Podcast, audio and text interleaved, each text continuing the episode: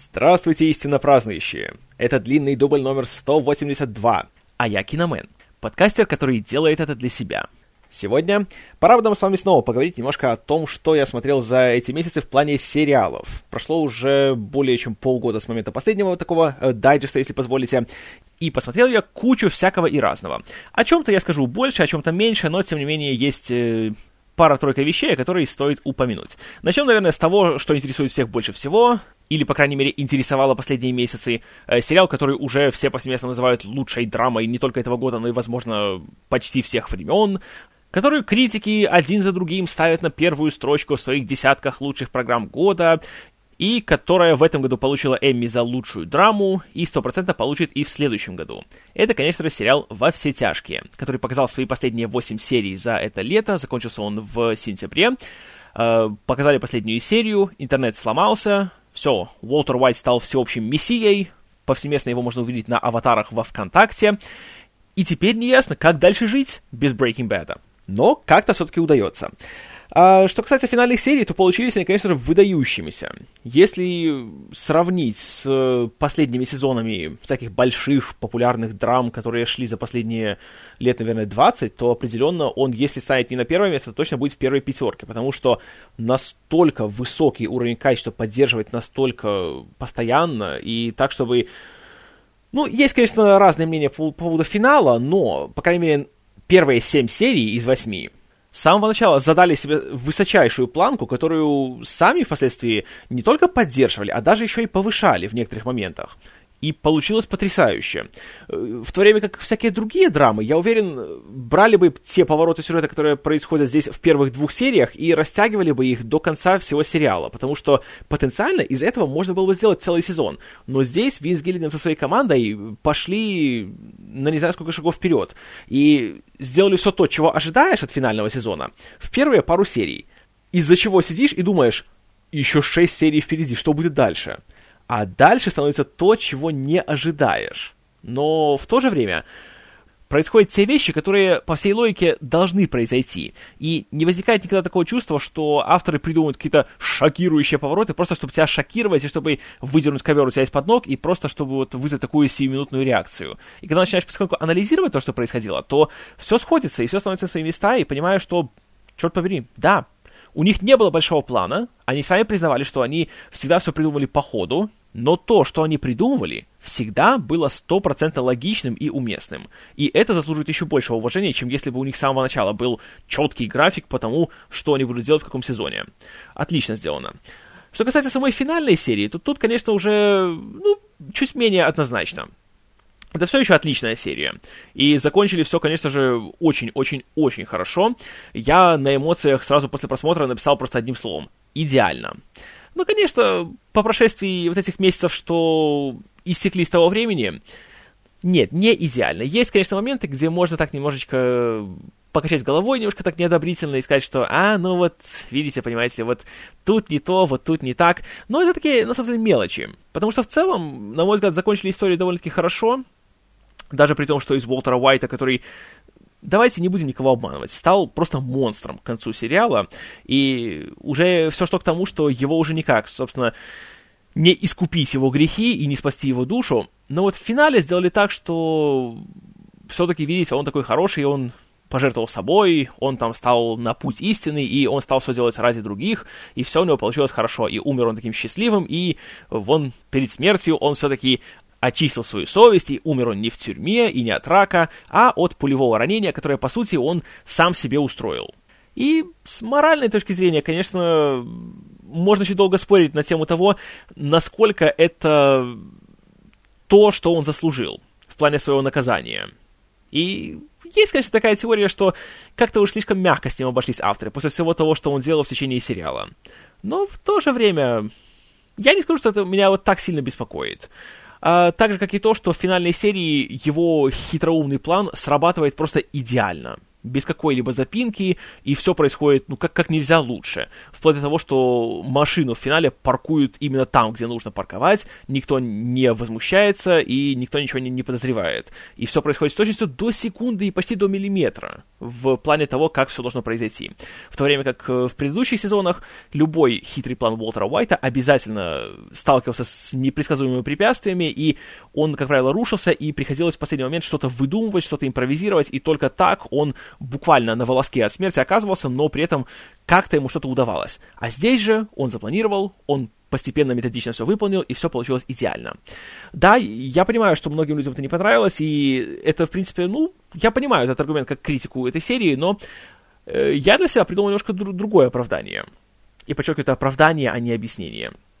Э, в том, что в кои-то веке впервые Уолт что-то делает не ради самого себя и не для своей личной выгоды, а ради других ради своего сына, ради своей жены, ради Джесси, который из-за него находится в плену. И из-за того, что теперь он, собственно, работает не на свое благо, а на чужое, то теперь и жизнь, скажем так, ему в этом плане помогает и не ставит ему палки в колеса. Потому что, как бы раньше, можно сказать так, что судьба ему это намекала, что надо бы ему это дело все свернуть и жить нормальной, честной жизнью. А он плевал на это все, потому что он уже встал на темную дорогу, там ему нравится, и пути назад уже нет. Так что по этой части тоже мне, в принципе, все понравилось, я остался доволен. Я в целом остался очень доволен серией, и как это ни странно звучит, но, наверное, вот как раз то, что все прошло так вот ровно, так вот стабильно и спокойно в финальной серии, как-то вот потому она не вызвала у меня такой какой-то большой и сильной эмоциональной реакции. Да, все было хорошо, да, все отлично сделали, молодцы авторы, весь сериал продержали практически на одном уровне, они заслуживают аплодисментов, и все эти награды, что они получат, они будут стопроцентно заслужены. Но когда я думаю о том, какие финалы сериалов меня вот реально так вот зацепили, что если спросить меня, какие мои любимые, то я сразу назову их, а к ним относятся Lost, Звездный крейсер Галактика, Огни ночной пятницы, Клиент сына мертв, Щит, то вот почему-то у меня нет такого импульса сразу к ним причислить и во все тяжкие. То есть это отличный финал, но не тот, который я назову одним из своих любимых.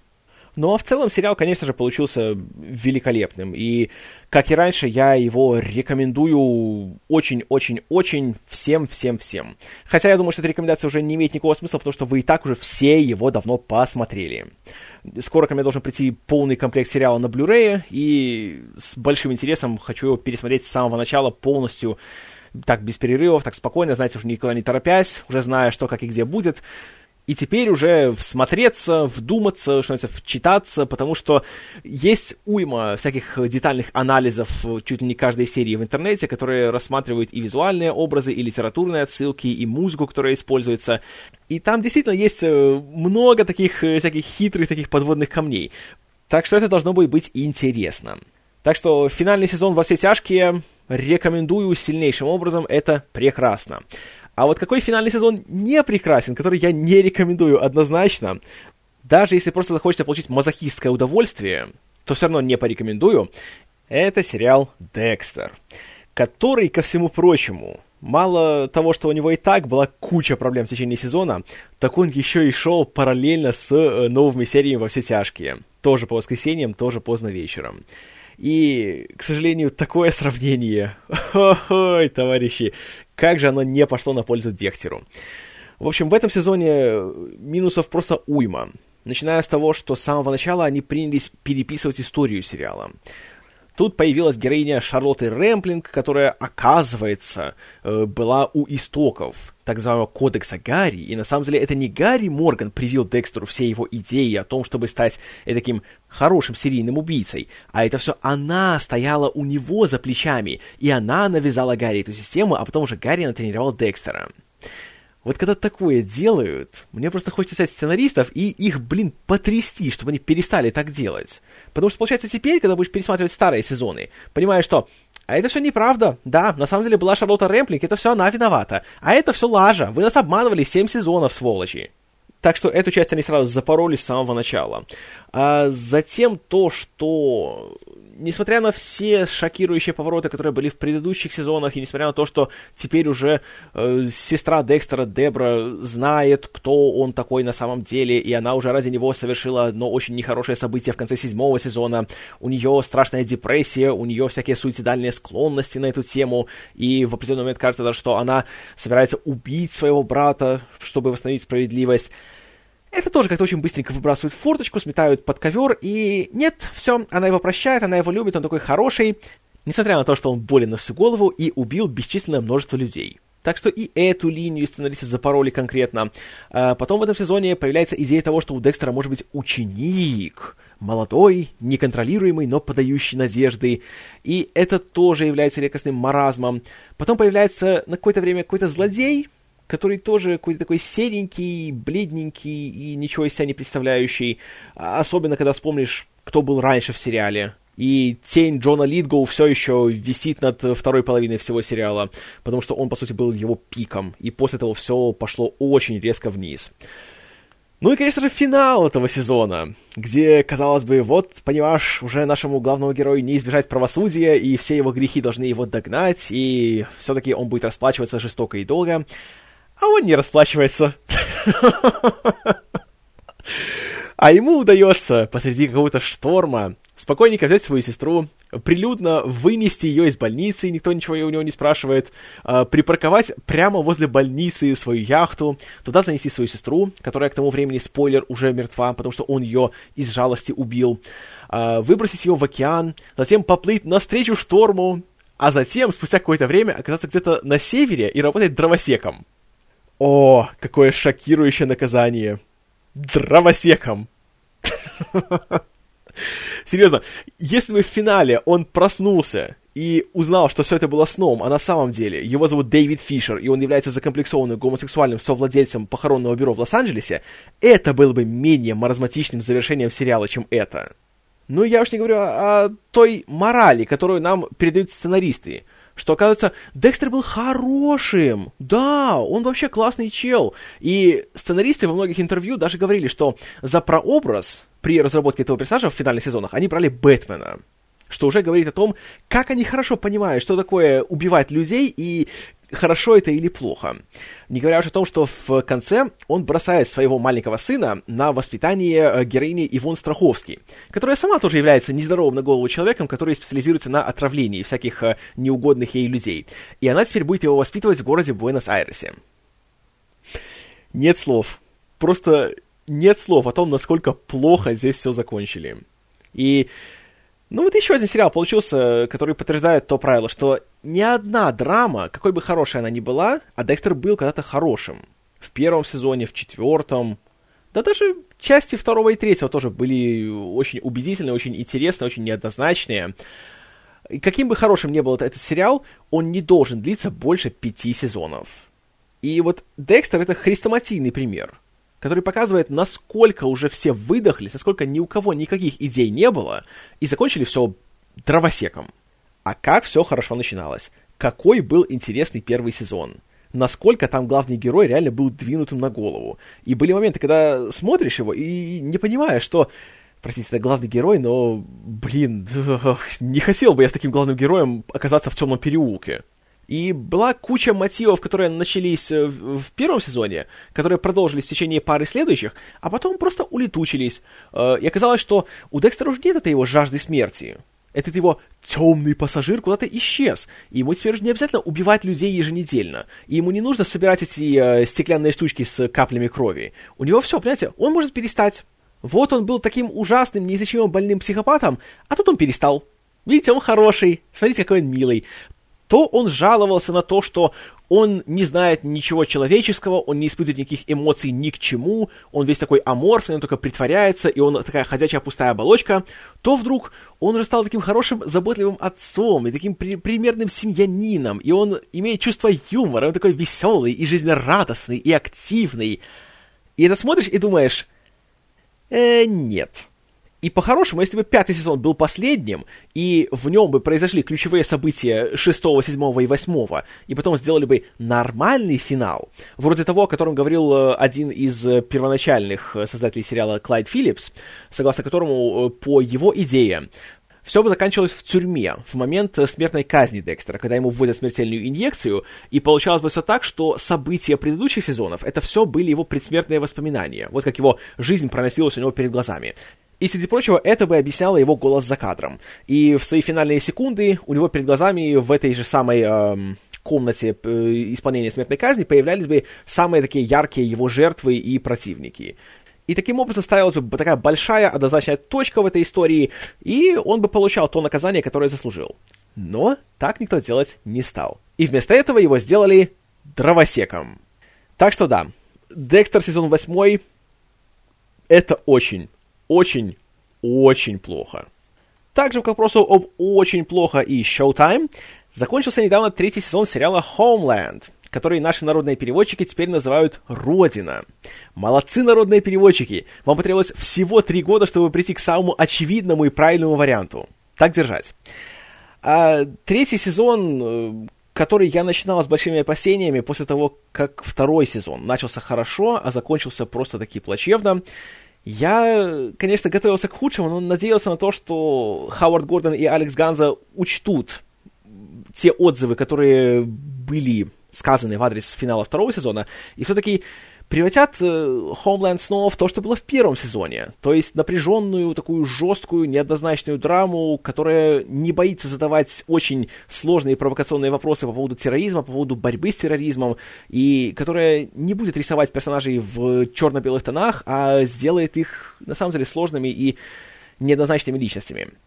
Увы, они этого не услышали. И третий сезон превратился еще больше, чем раньше, в 24 с матершиной, в котором герои стали двухмерные, порой даже и одно, а сюжет стал практически черт знает чем. Очередным собранием э, всяких э, хмурых дядек, которые стоят в офисах ЦРУ и хмуро смотрят друг на друга, всяких злых иранских, э, то ли террористов, то ли просто злых иранцев, которые приезжают в Америку, чтобы делать всякие злые дела.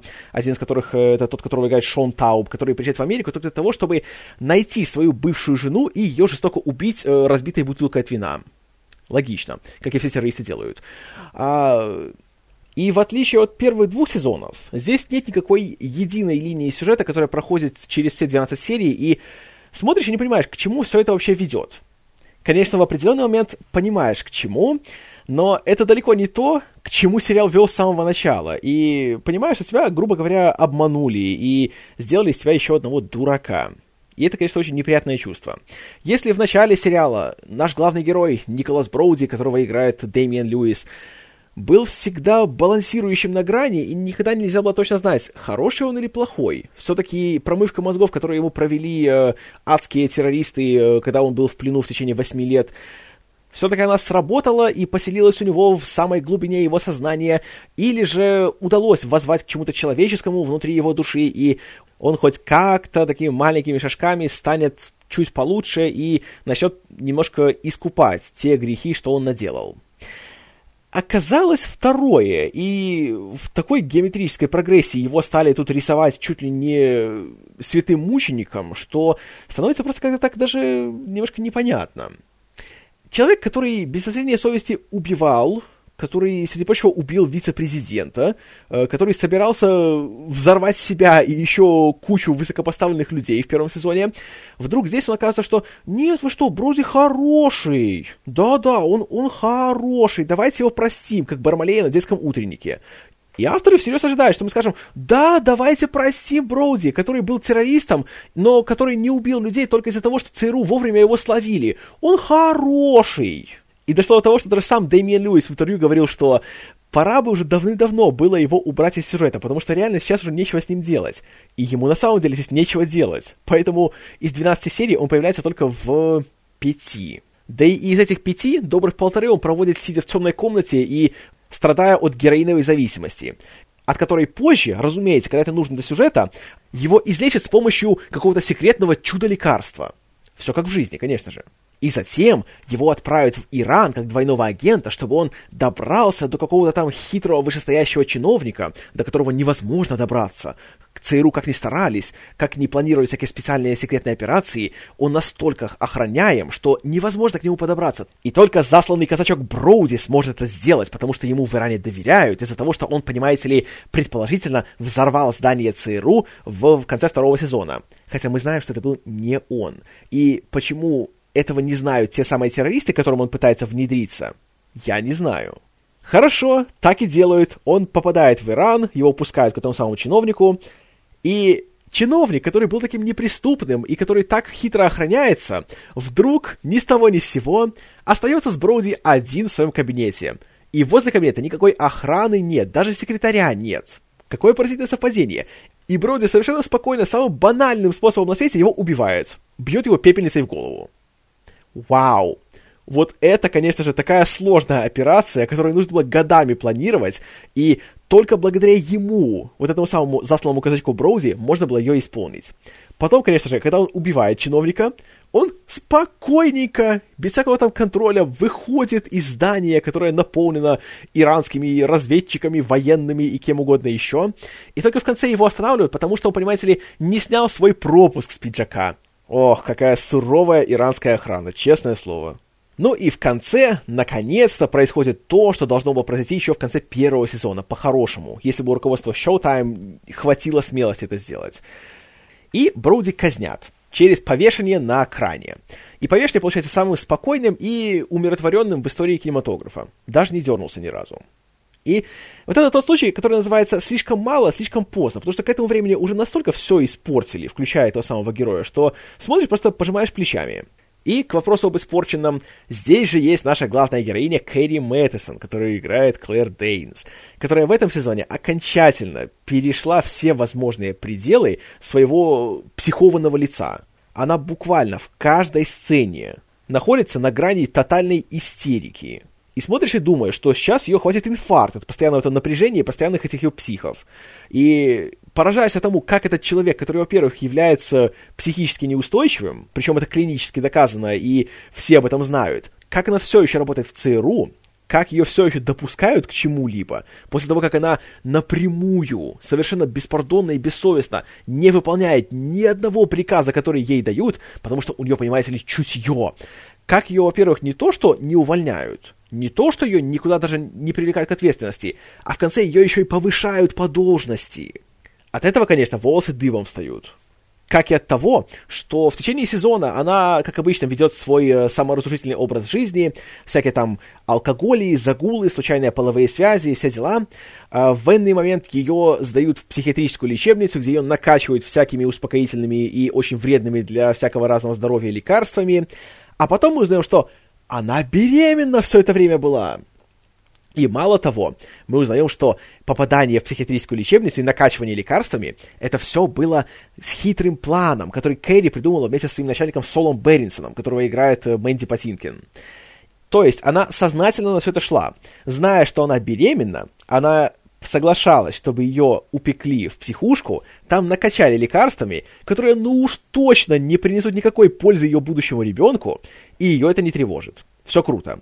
Да, конечно. И при этом есть куча сцен, где она ведет себя как полный психопат, и оказывается, что нет, это все было постановкой, понимаете, она все играла. На самом деле она хорошая, она, понимаете, под полным контролем, и она просто играла. Конечно, когда она одна, когда нет никаких камер, никто за ней не следит, она играла сама для себя. Угу, разумеется, так все и есть. Ну а под конец мы узнаем, что скоро она будет уже рожать, но при этом она считает себя плохой матерью, поэтому она собирается отдать ребенка на усыновление. Спасибо, авторы. У нас было недостаточно причин ее ненавидеть. Я уж молчу о том, как неожиданно быстро все ее подозрения насчет Броуди превратились в страшную любовь до гроба к Броуди. И она уже забыла то, как он покорежил ей всю карьеру и испортил жизнь, буквально заставив ее пойти на то же самое психиатрическое лечение, на электрошоковую терапию в конце первого сезона, которая, знаете, пользы точно ей не принесла. Но нет, Броуди хороший, и она будет до конца своей жизни биться за него, чтобы восстановить его справедливость, вплоть до того, что в конце, в самой последней сцене, она совершает акт вандализма на центральной стене в фойе ЦРУ, где наносятся звезды в э, честь погибших агентов, и она, понимаете ли, хочет, чтобы таким образом увековечили смерть Броуди, который все еще убил вице-президента, но вот, понимаете, он хороший, он герой своей нации, да. Поэтому она берет маркер и просто дорисовывает звезду на стене. Ведь, разумеется, э, в ЦРУ камер наблюдения нет, и люди, которые там сидят на вахте, они этого ничего не видят, им все равно. Поэтому на здоровье, пусть Кэрри совершает вандализм, за это, может, ее еще раз повысят, а? И вот все это смотришь и думаешь, господи, на что я трачу свою жизнь? И в этом сезоне, так как, э, во-первых, качество некоторых сериалов стало настолько резко падать, а во-вторых, потому что столько есть материала на телевидении, который хочется и который порой нужно посмотреть, я просто наконец понял, что все, товарищи, даже моему терпению приходит конец. И Homeland я смотреть бросил. Третий сезон я добил, и финал только подтвердил то, что я правильно решил, что хватит его смотреть. Потому что даже когда Соло, единственного персонажа, который не является психопатом или террористом или полным идиотом, когда этот единственный луч надежды, логики и вменяемости во всем сериале превращают в очередного тотального придурка, который строит маниакальные какие-то многоэтажные планы, которые не имеют никакого смысла, которые ни один здоровый человек не стал бы делать, то понимаешь, что все, товарищи, до свидания. Цитируя классиков, хватит это терпеть. Так что можете сами угадать, рекомендую ли я сериал «Родина». Ладненько, хватит пока что нам Showtime, давайте перейдем на FX, где недавно прошел шестой, предпоследний сезон «Сыновей анархии». Как помните, с сериалом у меня отношения всегда были довольно-таки сложные, и шестой сезон, э, в отличие от четвертого и пятого, прошел далеко не так однозначно и не так э, приятно, как мне бы хотелось.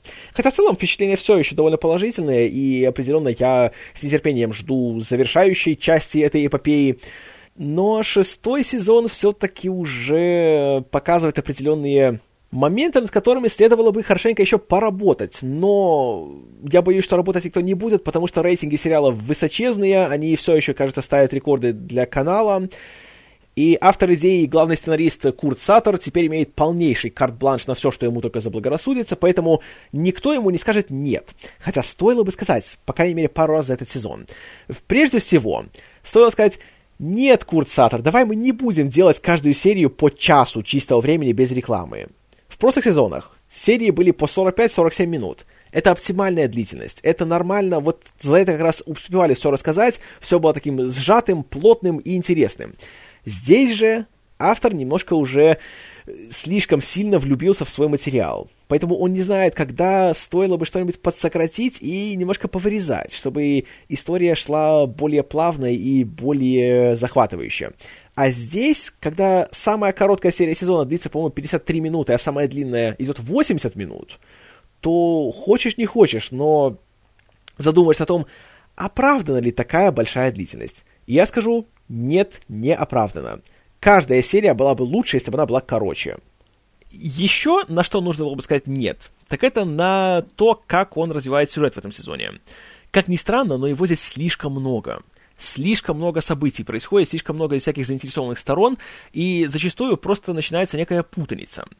В принципе, в сезоне есть две большие сюжетные линии. Первая связана с тем, как э, клуб под руководством Джекса Тейлера пытается выйти из э, всей этой истории с торговлей оружием, и он хочет разорвать свои связи с ирландцами, а ирландцы связи разрывать не хотят, и тут начинается куча всякого геморроя, в котором участвуют и китайцы, и э, черные, и белые, и кто там только не, и чем дальше все это идет, тем больше действующих всяких элементов, и тем меньше к этому всему интереса. И, по правде говоря, когда в финальной серии в семнадцатый раз происходит очередная сделка, в которой кто-то кого-то подставляет и убивает, то ловишь себя на мысли, что ну, ребят, ну мне все равно, давайте уже дальше, давайте что-нибудь новое делать. А они не делают. Поэтому линия, которая, казалось бы, будет самой такой, знаете, динамичной и жесткой и интересной, оказывается как раз самой заезженной и самой скучной. Вторая большая линия сезона связана с тем, что супруга Джекса, Тара, э, которая в прошлом сезоне, опять же, из-за связи с клубом имела очень-очень-очень много неприятностей, да и в этом сезоне тоже их еще имеет, а, пытается всячески покинуть эту жизнь и забрать своих детей и уехать далеко-далеко-далеко от города Чарминг, где все происходит, чтобы ее дети хоть как-то имели какой-то шанс нормально вырасти и стать приличными людьми. Вот это как раз довольно интересная линия. Хотя и здесь не обошлось без пары очень мелодраматичных поворотов, включая того, что даже Тара теперь уже стала строить всякие хитрые многоэтажные планы, которые здесь включают в себя... Ой, события, которые ну, простите, даже по меркам сыновей анархии получается уж слишком высосанным из пальца и уж слишком неправдоподобно жестоким. Но, несмотря на это, все равно получилось очень так мощно. И ее конфликт с Джемой Тейлор, которую снова играет Кейти Сагал, и ох, как играет, э, здесь получился все еще интересным и все еще вызывающим большие симпатии к этой самой Таре, которую играет Мэгги Сив. И она, по сути, остается единственным 100% положительным персонажем всего сериала как бы авторы не старались ее немножко так пустить на мрачный путь, я все равно всегда за нее болел, всегда ей, собственно, сопереживал и э, всегда был на ее стороне. Это было, конечно, хорошо. Вот эта линия мне очень понравилась, и то, куда она вывела сюжет в конечном итоге, это интересно, и это вселяет надежду. Еще одна важная линия сюжета — это то, что происходит с Клеем Морроу, которого все еще играет Рон Перлман, и который по итогам прошлого сезона оказался в тюрьме. А, его показывают довольно-таки немного в течение сезона, но то, к чему все ведет и как его путь снова пересекается с путем клуба, тоже, по-моему, получилось довольно интересно. Хотя, конечно, тут не обошлось без небольшого такого тягания за уши, и снова злые ирландцы сыграли тут ключевую роль, но все-таки получилось э, в целом довольно-таки занятно и убедительно. И даже те недостатки, которые есть у сценария, они здесь все равно с лихвой компенсируются отличнейшими актерскими работами. В «Сыновьях анархии» вот это, на мой взгляд, очень недооцененная часть сериала. Отличнейший актерский ансамбль. Здесь все на своем месте, все выкладываются на все 110, и даже когда сюжет, откровенно говоря, буксует, а он буксует в этом сезоне не раз, то актеры его вытягивают на своих могучих плечах так, что никаких претензий не имеешь. И Рон Перлман, конечно, в этом ансамбле занимает очень-очень важное место.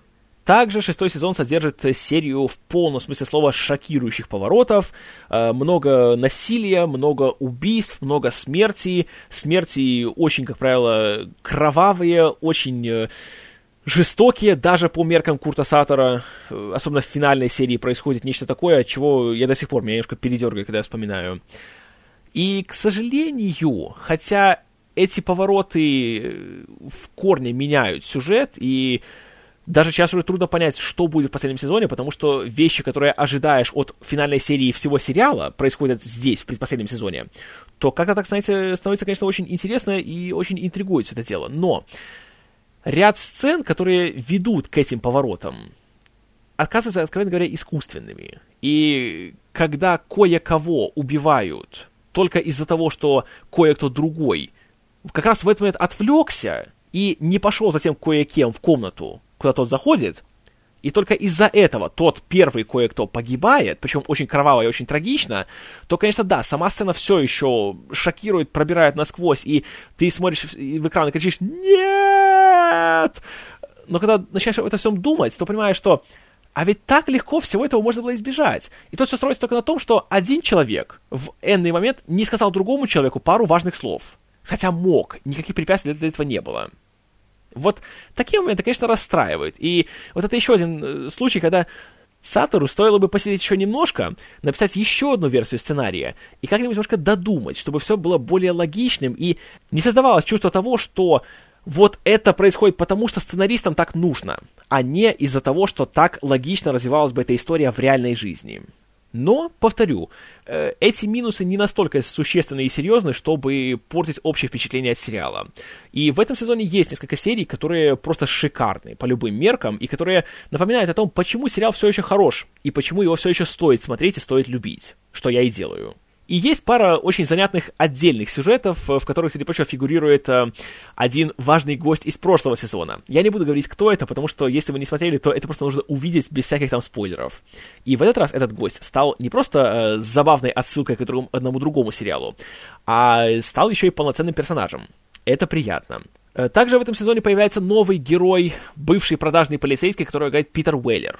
Ну, Питер Уэллер это всегда хорошо, даже несмотря, несмотря на то, что роль у него не то чтобы хорошо так прописано и не то чтобы имеет большую важность для этого сезона. Но я надеюсь, в будущем он, его будет больше и он будет важнее. Но все равно, Питер Уэйлер в роли продажного полицейского — это хорошо. Всегда и везде. Э, Джимми Смит, который в этом сезоне стал членом постоянного актерского состава, тоже очень хорош в роли нового ухажера Джемы, бывшего сутенера Неро. Э, точнее, не бывшего, а текущего. Тоже с ним очень интересно развивается линия, и мне нравится то, как э, в финале он совершает определенные шаги в своем развитии в чуть лучшую сторону. Тоже очень хорошо сделано, и опять же Смит играет его великолепно. А вот еще один шаг, который, к счастью, конечно, исправили авторы, но все-таки он подпортил первую половину сезона. Это еще один новый персонаж, которого также играет очень хороший актер, и это герой по имени Ли Торик, который играет Дона Лоуг который э, оказывается еще одним актером из вселенной Шона Райана, который играл одну из главных ролей в «Терьерах» у Райана, и который здесь играет э, такого э, большого злодея, который собирается по личным причинам угробить весь клуб. И в прошлом сезоне, когда он появился впервые, он был такой, знаете, загадочной фигурой, таким почти всемогущим э, бывшим сотрудником службы судебных приставов, и я думаю, что, ух ты, такой хитрый злодей, и он, наверное, кажется очень каким-то сильным, интересным, и, в отличие от предыдущих больших злодеев, он не станет очередным карикатурным психопатом, которого легко можно будет разоблачить, у которого будет какая-нибудь страшная слабость, которую клуб сможет эксплуатировать. И думаю, что так все и будет. Но уже к концу первой серии нового сезона он становится карикатурным психопатом, у которого есть большая слабость, которую можно эксплуатировать. Увы, такой был потенциал, и его не реализовали. К счастью, он здесь всего в, по-моему, пяти сериях появляется, поэтому не настолько долго, чтобы все испортить. Но и все-таки Дональд Лоук актер очень обаятельный и колоритный и фактурный, поэтому не все так плохо. И еще к вопросу о появлениях э, актеров из «Щита». Э, здесь появляется новая окружной прокурор, которую играет CCH Pounder. И ее здесь видеть безумно приятно. Хотя, опять-таки, у нее такая роль, которая, скорее всего, раскроется в полной мере в следующем сезоне. Но уже и здесь она меня очень порадовала. Хотя, конечно, в первых сериях она просто, по большей части, ходила на фоне. Но вот во второй половине сезона она стала принимать активное участие в развитии событий. И это очень интересно, очень интригующе. И хочется, конечно, увидеть, к чему это все придет в следующем сезоне. Потому что заканчивается здесь все так, что понимаешь, что все — уже все близится к концу, и конец будет очень кровавым, очень жестоким и очень непредсказуемым. Поэтому в целом, несмотря на все минусы, которые порой, конечно, расстраивают, потому что знаешь, что эти авторы могут лучше, они уже раньше делали лучше, и лучше бы они не расслаблялись, а все-таки больше прилагали усилий. Но даже так, как есть, «Сыновья анархии» — это все еще одна из самых интересных драм, которые сейчас идут на телевидении, и и я с чистой совестью, спокойной душой рекомендую этот сериал к просмотру. Э, продолжая тему FX, вот сериал, который в первые два сезона я смотрел и сам себя за это ненавидел. В третьем решил дать ему шанс. Благо, что теперь здесь, э, хотя те же актеры и сценаристы, но совершенно новый сюжет, поэтому мало ли, может получиться что-то отдельное. И сам удивился, насколько я не ненавидел себя при просмотре. Не скажу, что мне нравится, но все-таки э, уже как-то что-то становится получше. Это сериал «Американская история ужасов», который в третьем сезоне называется «Американская история ужасов, двоеточие, Шабаш». Рассказывает он, как вы догадываетесь, уже о ведьмах, среди прочего, о тех самых, которые были в городе Салеме, о которых столько художественных произведений. И сезон получился, в отличие от предыдущих двух, гораздо менее хаотичным, менее суматошным, хотя все еще довольно безумным, и тут хватает всяких таких поворотов, о которых э, смотришь и думаешь, это еще что такое? Но я не знаю почему. Может, просто я уже как-то привык и изменился, как-то уже адаптировался к этому всему, смирился с этими делами. Или, может, авторы немножко уже остепенились и свое безумие чуть взяли в какие-то руки и рамки. Но смотрится как-то так более по крайней мере, относительно вменяемо, даже немножко интересно. Э, тут хорошие актеры снова в главных ролях. Вернулась Таиса Фармига, есть Габори Сидибе, которая номинантка на Оскар за uh, Precious, за сокровища. Есть Кэти Бейтс, которая великолепна. Есть Джессика Лэнг, которая в, пер- в кои-то веке меня здесь не раздражает, в отличие от предыдущих сезонов. И в целом, когда так смотрится, все занятно. Черный юмор меня смешит, жуткие сцены жуткие, особенно что касается героини Фармиги и ее э, хитрой ведьминской способности. Очень-очень жутко.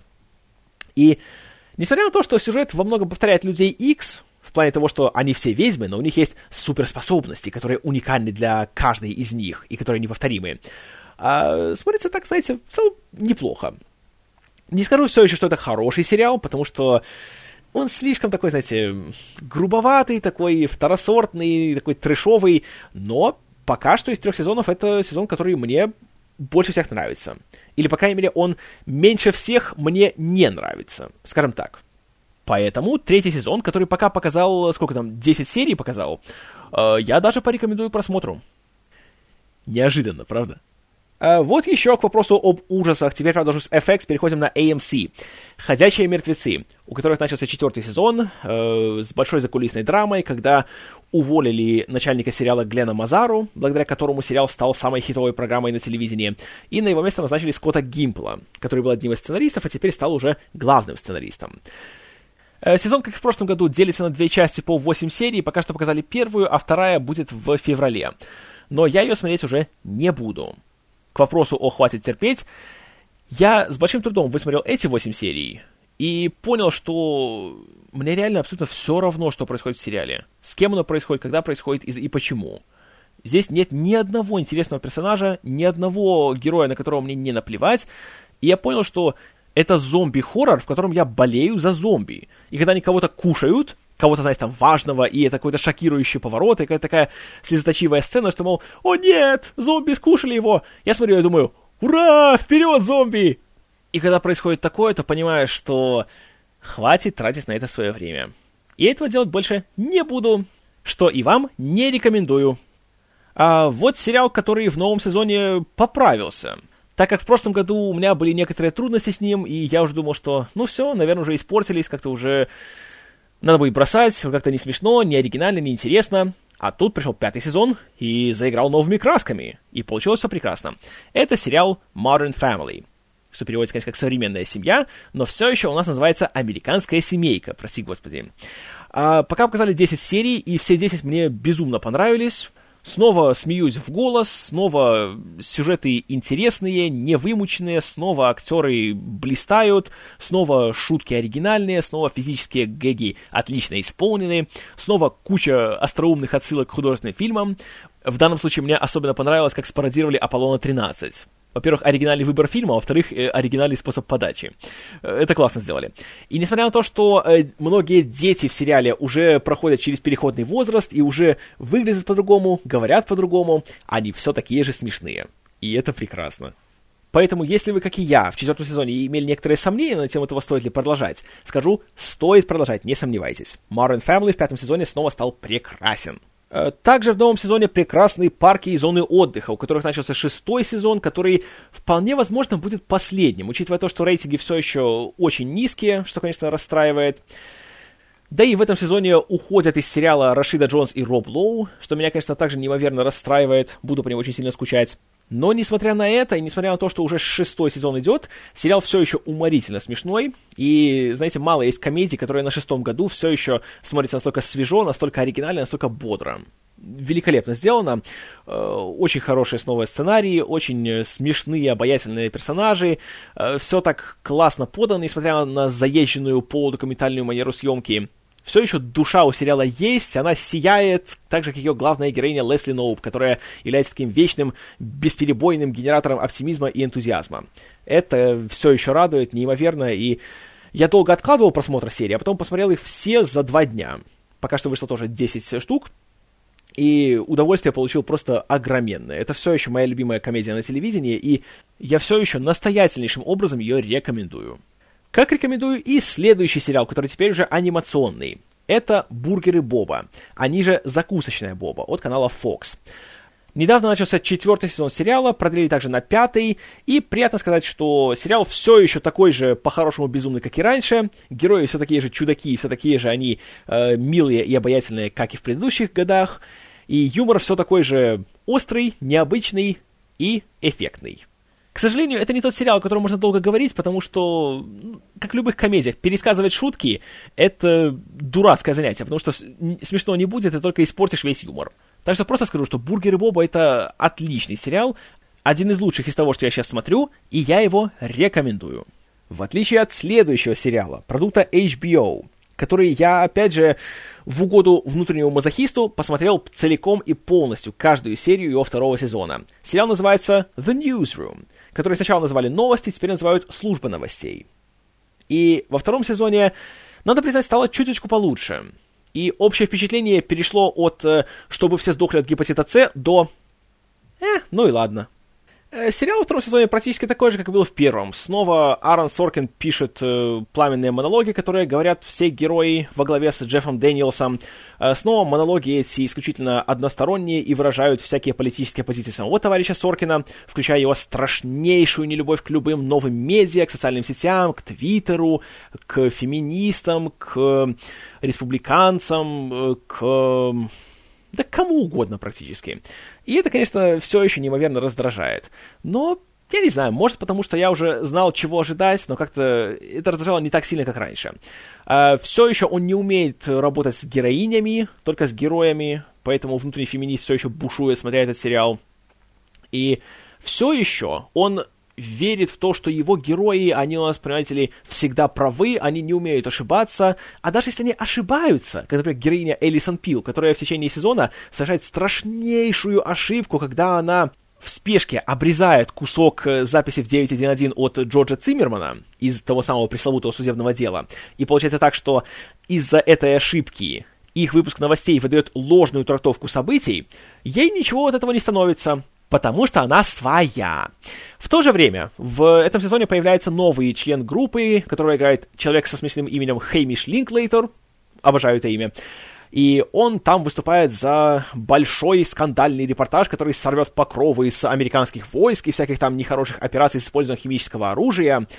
И есть определенный ЦРУшник, который подтверждает эту историю, который дает тайные документы нашим журналистам, чтобы они, понимаете, там все выдали. И появляется Стивен Рут в роли э, отставного вояки, который тоже к этому всему имел э, некоторое отношение. Но, конечно же, все кажется не так просто, как кажется. Хеймиш Линклейтер подделывает материалы, его на этом всем ловят, хотя к тому времени репортаж уже выходит в эфир. Но и здесь, вместо того, чтобы показать, что наши герои тоже, знаете, не идеальны, и они не всегда правы, и они тоже совершают ошибки, и они должны за них заплатить, оказывается, что нет, это все плохой Хеймиш Линклейтер, потому что он здесь левый, он чужой, он пришел только в этом сезоне, и он уйдет отсюда вон, все, пошел он к черту. И еще оказывается, вот это самый дебильный поворот всего сезона. Э, наравне с Декстером Дровосеком. А, оказывается, что ЦРУшник тоже давал им ложную информацию, потому что, понимаете ли, когда-то давно, возможно, в первом сезоне, а возможно и нет, потому что мы этого героя не видели, а, его сын работал там практикантом, и его отчитали за какую-то там ошибку и выгнали из канала.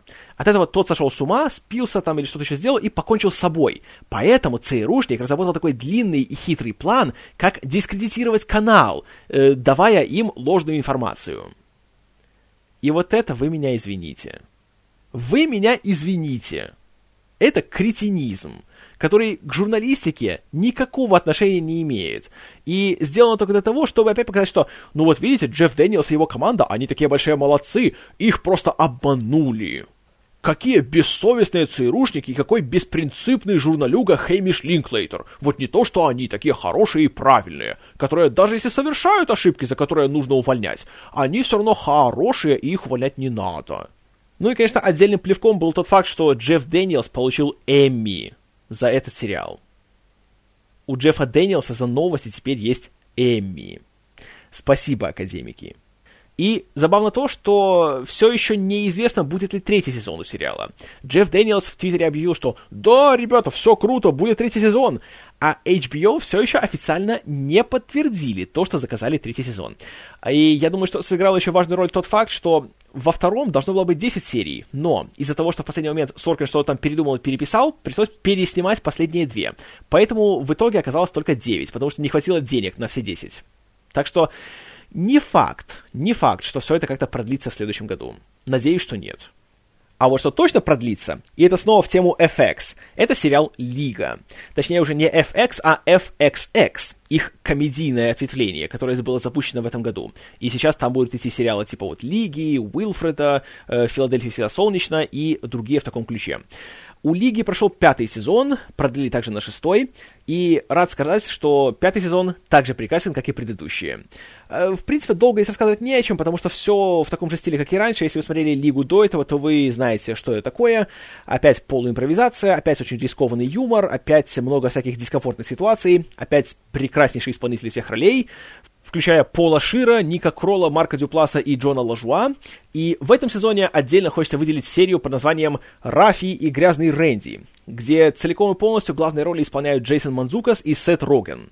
И эта серия — это просто нечто. Это один из самых смешных получасов, что я видел в этом году. И после этого я хочу, чтобы Сет Роген и Джейсон Манзукас работали вместе еще сто сотен миллиардов раз. Настолько они прекрасны вместе. И Лигу я все еще спокойно рекомендую всем, кто смотрел и кто любит сериал «Умерь свой энтузиазм». Потому что здесь тот же дух, автор идеи э, Джефф Шейфер, он работал там сценаристом, поэтому он многому научился и перенял у Ларри Дэвида. И пока все еще неизвестно, будет ли девятый сезон у энтузиазма, есть пять сезонов Лиги. Так что очень даже есть чем скоротать время при ожидании. Э, далее у нас еще один продолжающийся сериал, у которого сейчас идет второй сезон. Надеюсь, будет еще и третий, и четвертый, и далее, потому что рост, который он испытал между первым и вторым, это, конечно, прекрасно. И вот бы все брали за пример для подражания то, как сериал «Стрела» изменился с первого сезона ко второму. Как помните, первый сезон произвел на меня очень хорошее впечатление, и несмотря на то, что в середине были такие моменты, когда сюжет, откровенно говоря, провисал, и были серии, которые просто хотелось промотать, но где-то последние так серии, наверное, 8, авторы вот нащупали свою нужную почву и понеслись на всех парах, и финал получился просто таки великолепным. Второй сезон он эту почву нащупал с самого начала, и он продолжает нестись на всех парах, и пока что показали 9 серий, из которых все 9 великолепные. Зрелищно, интересно, эмоционально, так знаете, захватывающе. И несмотря на то, что это канал CW, у которого обычно много денег не бывает, поэтому бюджеты у сериала гораздо скромнее, чем у многих других э, каналов, снято все и поставлено, и особенно по части экшена, по части постановки боев, по части съемок этого всего дела, ну, сделано так, что, знаете, придраться не к чему. И во втором сезоне все стало еще лучше. Э, теперь э, флешбеки Оливера Куина к его времени, когда он был на острове, стали динамичнее, стали жестче, стали более привязаны к событиям в его городе Старлинг-Сити в наше время и они переплетаются так более органично. И актеры в этот раз стали еще увереннее выглядеть. Стивен Амел в главной роли все еще молодец, и он оказывается не только большим красавцем, как все на CW, но еще и, знаете, толковым актером. Э, в этом сезоне появится Саммер Глау, э, которая пока что, правда, ничего полезного не сделала, но есть надежда, что в будущем как-то ее роль станет э, гораздо более важной. А, появился Майкл Джай Уайт в роли одного из новых злодеев, пока только в одной серии, но я уверен, что еще вернется, что радует. А, Ману Беннет стал постоянным членом актерского состава, что неимоверно хорошо, потому что он здесь вообще великолепен.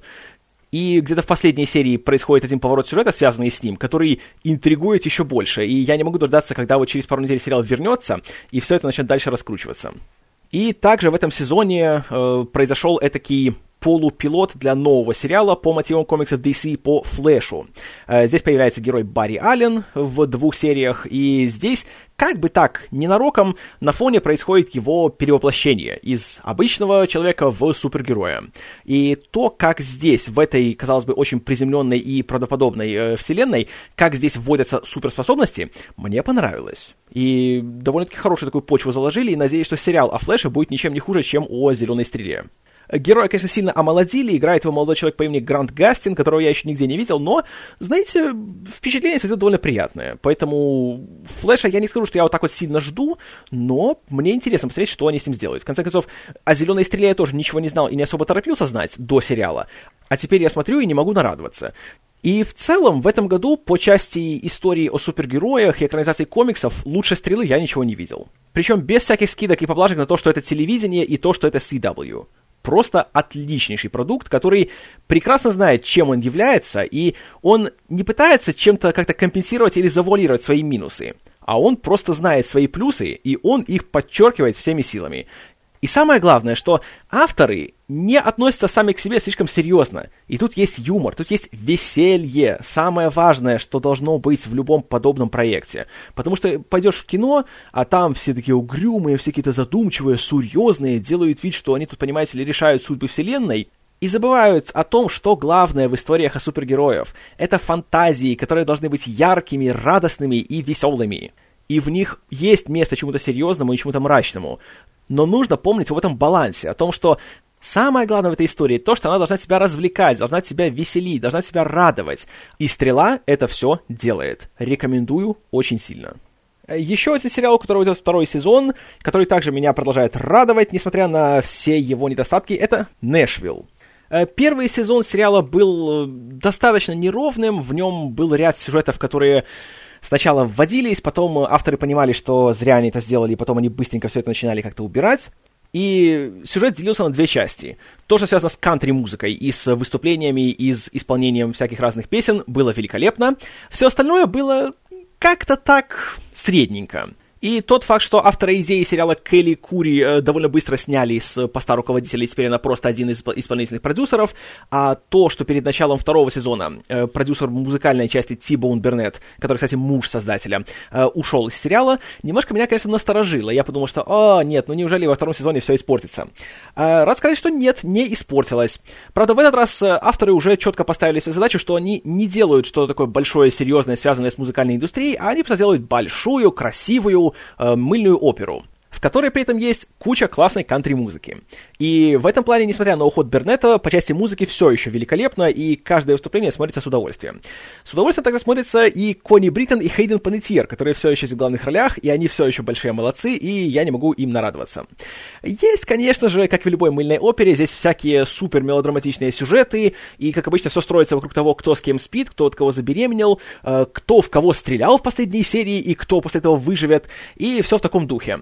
Но несмотря на все эти такие вещи, которые обычно я не люблю и как-то их не приветствую, здесь они не мешают и не раздражают. Общая атмосфера у сериала такая все-таки приятная, такая красивая, такая яркая, вот весь этот мир кантри-музыки, и тем более то, что снимается все на самом деле в настоящем Нэшвилле в штате Теннесси, это придает сериалу какой-то такой колорит, благодаря которому закрываешь глаза на все его шероховатости. И все еще смотрю с удовольствием. Э, по части рекомендаций, ну, тут я не уверен, потому что вряд ли все слушатели любят мыльные оперы, а тем более кантри-музыку, поэтому, ну, скорее не буду рекомендовать. Но если вы не против таких вещей, то попробовать однозначно стоит. Хорошо. А теперь пойдем, значит, немножко по новым сериалам, которые я открыл для себя. И, кроме того, это редкий сериал, который является не американским, а в данном случае он происходит из Дании и Швеции. Называется он «Мост». И является он таким э, мрачноватым, таким суровым детективным триллером, немножко в духе «Семи», в прологе которого некто неизвестный приезжает на мост, который соединяет Данию и Швецию, и на самом его центре, по сути, на географической границе между двух стран, он выкладывает труп. И получается, что одна его половина находится в Дании, другая в Швеции, что заставляет э, власти обеих стран устроить международное расследование, в котором участвует датский детектив по имени Мартин Роде, который играет Ким Батния, и шведский детектив по имени Сага Нурен, который играет София Хелин. И особенность э, госпожи Саги в том, что у нее страшно острая форма синдрома Аспергера, когда она является очень антисоциальным человеком. Она не обременена такими вещами, как э, тактичность, толерантность и вежливость, а Роды, наоборот, он такой весь более общительный, такой более активный и теплый.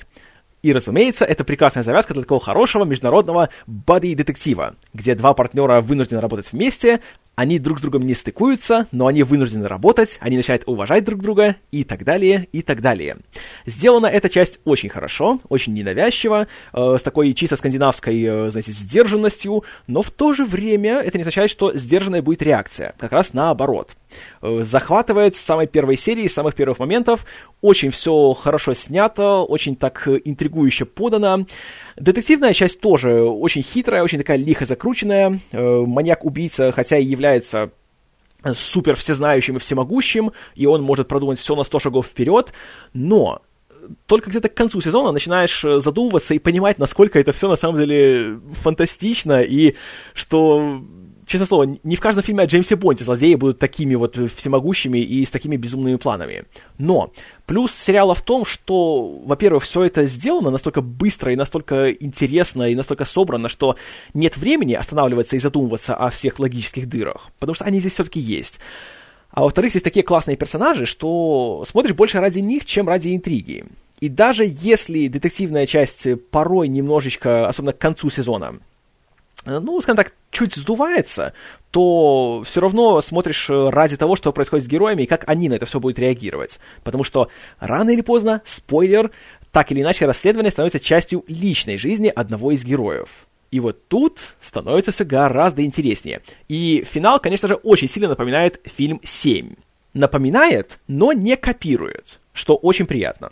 Э, датско-шведская версия уже содержит два сезона, которые делаются с интервалом в два года. Один показали в 2011 году, другой вот буквально месяц назад закончился. Э, второй сезон стал э, более масштабным, более такая хитрая интрига в нем стала. Тут уже не один злодей, а целый коллектив злодеев. И тут, как и в первом сезоне, продолжаются некие такие политические мотивы. Тут в данном случае немножко экотерроризм затрагивается. И тоже сделано очень хитро, очень так понемножку, так поступательно сначала все раскручивается, чтобы в финальных сериях все пошло, знаете, понеслось как поезд, падающий с моста. Э, простите за каламбур. Хотя ближе к концу сезона все-таки детективная часть э, немножко сдувается и оставляет не такое приятное впечатление, как это было в конце первого. Но, тем не менее, все-таки интересно, все-таки так напряженно, опять же, жестковато, что хорошо. И хорошо то, что авторы также э, насилием и развратом здесь не упиваются и не слишком э, перебирают с этим делом. Да, есть пара шокирующих моментов, но они как-то так сделаны, они, во-первых, маленькие, они происходят довольно редко, и здесь больше всего делается ставка на атмосферу, чем, собственно, на то, что попадает в кадр, что всегда приятно. А во втором сезоне, если первый немножко э, напоминал 7, то тут начинаются немножко э, ассоциации с молчанием ягнят. Но, к счастью, эти ассоциации быстро исчезают, и оказывается вовсе все не так, как могло бы показаться. Что также очень и очень хорошо. Вот только что, в отличие от первого сезона, во втором все заканчивается так, э, что у авторов явно есть уже задел на третий сезон, и тут не ставится точка, а ставится многоточие. Хотелось бы все-таки, чтобы было какое-то логическое завершение. А третий сезон, чтобы уже был каким-то новым сюжетом. Здесь же получается так, что а, продолжение следует, ждите еще два года. Но если качество будет таким же высоким, то, знаете, подожду еще два года, без проблем. А вообще, мост оказался настолько успешным и э, прошумел настолько сильно по всему миру, что тут же разные страны стали закупать лицензию на собственные версии. И так уже вышла не одна, а две копии которые я также посмотрел. А, первый ремейк моста вышел на канале FX, и происходит он на границе между США и Мексикой. Завязка практически такая же, только что теперь э, вместо Северной Европы все происходит в Северной Америке, и тут уже более э, ярко выражено двуязычие, благо что между английским и испанским больше отличий, чем между датским и шведским. И здесь, э, естественно, другие актеры, другое место. Здесь главные роли играют Диана Крюгер и Демьян Бишир, или Бичир, если хотите. И в целом, как бы сказать, эм, впечатление получилось довольно-таки неоднозначное, потому что, с одной стороны, все так хорошо подано, и атмосфера приграничной Америки и Мексики тоже такая интересная, такая немножко жутковатая, такая, знаете, липкая и вязкая и тому подобное. А, но сюжет, по большей части, повторяет снова-таки интригу первого сезона датско-шведской версии. И повторяет, к сожалению, слишком близко. Но при адаптации в то же время некоторые вещи, которые в оригинале э, шли дольше, здесь идут короче. И наоборот, то, что там быстренько как-то или говорилось, или показывалось, здесь растягивается. И из-за этого, к сожалению, эффект получается далеко не таким хорошим. И вещи, которые в оригинале захватывали, здесь э, скорее навевают скуку. Главный злодей здесь также получился еще более неправдоподобным и фантастическим. И его план здесь становится слишком уж сильно зависимым от случайных совпадений, которые невозможно никак предугадать. Но оказывается, что он смог их предугадать. Вот это, конечно, не радует. Не до конца радуют и актеры, особенно центральная пара. Если Демьян Бишир получился как раз очень хорош, и он быстро вызывает симпатию, и он убедителен во всех моментах сериала, то вот Диана Крюгер в роли главной героини, у которой все еще страшный Аспергер, и которая довольно-таки жлобовато себя ведет, вот тут знаете, все-таки, хотя актриса хорошо старается, и это ни в коем случае не критика ее самой, но просто она здесь не на своем месте. Эффект примерно такой же самый, как был в ремейке «Девушки с татуировкой дракона», где Дэниел Крейг играл главную роль. Дэниел Крейг не похож на такого тюфяковатого журналиста, который не может за себя постоять. И в сцене спойлер, когда его начинают пытать, то не веришь, что он весь такой беззащитный и беспомощный, и ждешь, что сейчас он вырвет и голыми руками убьет своего обидчика. Вот то же самое и здесь. Диана Крюгер не похожа на крутого детектива, и она слишком уж модельно выглядит для всей этой истории. И возникает такое нехорошее чувство, что Единственная возможная причина, по которой она пробралась на свою должность, это только благодаря своей внешности. Потому что то, как она себя ведет в этой серии, и как она обходится со своими вышестоящими э, офицерами, не смотрится правдоподобно, и не веришь, что этого человека еще не уволили. И на протяжении всех 13 серий не покидало чувство, что какая-нибудь Сара Поли смотрелась бы куда органичнее в этой роли. Но, естественно, на Сару Поли зритель не пойдет, а вот на Диану Крюгер вполне. И хотя заканчивается сезон точно так же, как и первый сезон оригинала, тут есть определенный задел на будущее, который говорит, что, ну, возможно, будет что-то уже свое, что-то новое и оригинальное. И, кроме того, когда уже был запущен в производство второй сезон американской версии, э, датско-шведская версия еще не вышла на экраны, поэтому у них не было на что опираться, поэтому им, я, я уверен, уже пришлось придумать что-то свое совершенно новое с нуля. И вот тут мне интересно, что они сделают. Смогут ли они взять этих героев и рассказать с ними что-то более оригинальное, более правдоподобное и от этого более эффектное. Очень на это надеюсь. Ну а второй ремейк «Моста» э, вышел чуть ближе. Он э, происходит в Англии и Франции, и называется он «Туннель». Это сериал совместного производства телекомпаний Sky и Канал Плюс, и в нем вместо моста между двумя странами есть туннель, который э, пролегает под проливом Ла-Манш. И именно в этом туннеле и находят тот самый труп в начале, и начинается расследование.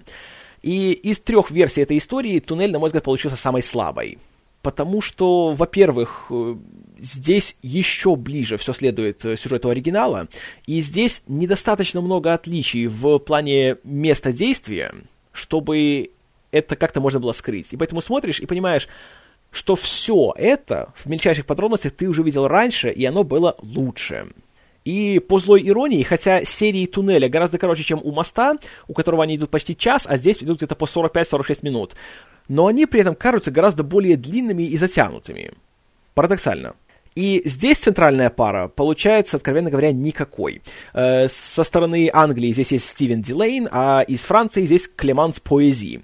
Э, Дилейна вы, конечно, помните по «Игре престолов» или по Джону Адамсу, если, если смотрели, а Поэзи вы видели в четвертой части Гарри Поттера. И она здесь также с ролью не особенно справляется. Хотя бы из-за того, что она слишком молодо выглядит. Она смотрится как школьница. Из-за чего еще меньше веришь в то, что такой человек может занимать такую должность и что его все еще все терпят. Конечно, возможно, зрители, которые не смотрели датско-шведский оригинал, получат удовольствие от туннеля, но в то же время у меня возникает вопрос, а что, собственно, мешает зрителям посмотреть датско-шведский оригинал? И из всей этой тройки я рекомендую только его и рекомендую настойчиво. Как порекомендую и следующий сериал, хотя уже, наверное, менее настойчиво. «Подпольная империя», у которой недавно прошел четвертый сезон. И после третьего сезона, который многие критиковали за излишне карикатурного злодея, которого играл Бобби Канавали и получил Эмми за все это дело, чему я рад, а, четвертый сезон получился более спокойным, еще более медленным, чем обычно, по крайней мере в первой половине. И здесь э, также есть пара новых героев. Среди прочего появляется Джеффри Райт и Рон Ливингстон. Но в то же время история стала ничуть не менее интересной, чем раньше, и сериал все еще требует немалой усидчивости и довольно большого количества терпения, но его большой плюс в том, что в конце все сюжетные линии имеют смысл, и они оправдывают потраченное время. Потому что бывает так, что смотришь все, первые серии 5 и думаешь, к чему все это ведет? И почему я смотрю именно вот за этими людьми именно в этот момент? Почему так много внимания им уделяется? А потом приходит, например, восьмая, девятая серия, и ты понимаешь, а, так вот почему я так много времени уделял этим людям.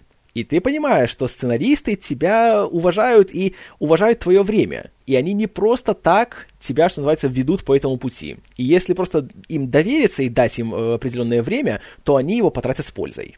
И в конце сезона также происходит одно трагическое событие. Тут, в принципе, много трагических событий. Погибает не один интересный колоритный персонаж в течение сериала, но конец, конечно, получился просто душераздирающим очень, очень печально все закончилось. Даже не хочу ничего говорить, чтобы никак ничего никому не, не заспойлерить. Но смотрел, и аж сердце сжималось. И очень интересно, к чему все это пойдет в пятом сезоне, который уже заказали и который выйдет следующей осенью. И среди сериалов от HBO, наверное, это получается пока что мой любимый. Потому что еще у них что есть? У них есть «Игра престолов», у них есть «Настоящая кровь», прости господи, у них есть новости, или неясно, будут ли они еще. И и вроде пока все. А вот «Подпольная империя» — то, что надо. И это тот сериал, который, я уверен, однажды я, когда он закончится, я его весь приобрету, сяду, посмотрю сначала и буду получать большое-пребольшое удовольствие. Надеюсь, получите его и вы. К вопросу о большом-пребольшом удовольствии, еще один новый сериал, в этот раз комедийный. Называется он Ground Floor. У нас его перевели как «Нижний этаж». И хорошо перевели, пусть он так и остается. Э, новый сериал от Билла Лоренса, автора «Клиники», и Грега Мейлинса, с которым, насколько я знаю, они вместе работали на э, «Городе хищниц». Э, сериал выходит на канале TBS, который довольно редко выпускает что-то свое оригинальное, но вот в этот раз он решил попытать счастье. И не зря решил, потому что получилась, наверное, одна из двух новых комедий сезона, которые я смотрю, от которых получаю гигантское удовольствие. Э, сериал, несмотря на то, что он снят несколькими камерами, что тут есть закадровый смех, получился очень смешным, очень незлым и очень, несмотря на, казалось бы, не самую оригинальную завязку, получился именно что оригинальным и остроумным. Он рассказывает о том, как в одном здании, где находится штаб-квартира какой-то большой то ли банковской, то ли инвестиционной какой-то фирмы, ну, не суть, что-то связано с большими финансами. Э, молодой и э, преуспевающий менеджер, которого играет человек по имени Скайлор Эстин, и э, который при этом работает на одном из верхних этажей, на одном из корпоративов знакомится с работницей одного из нижних этажей здания, где находится скорее такой обслуживающий персонал, и которых обычно никто всерьез не воспринимает. И девушку играет актриса по имени Брига Хиллан, которую пока я еще нигде не видел, но надеюсь, что увижу еще много где, потому что она, во-первых, симпатичная, а во-вторых, еще и смешная, что очень приятно.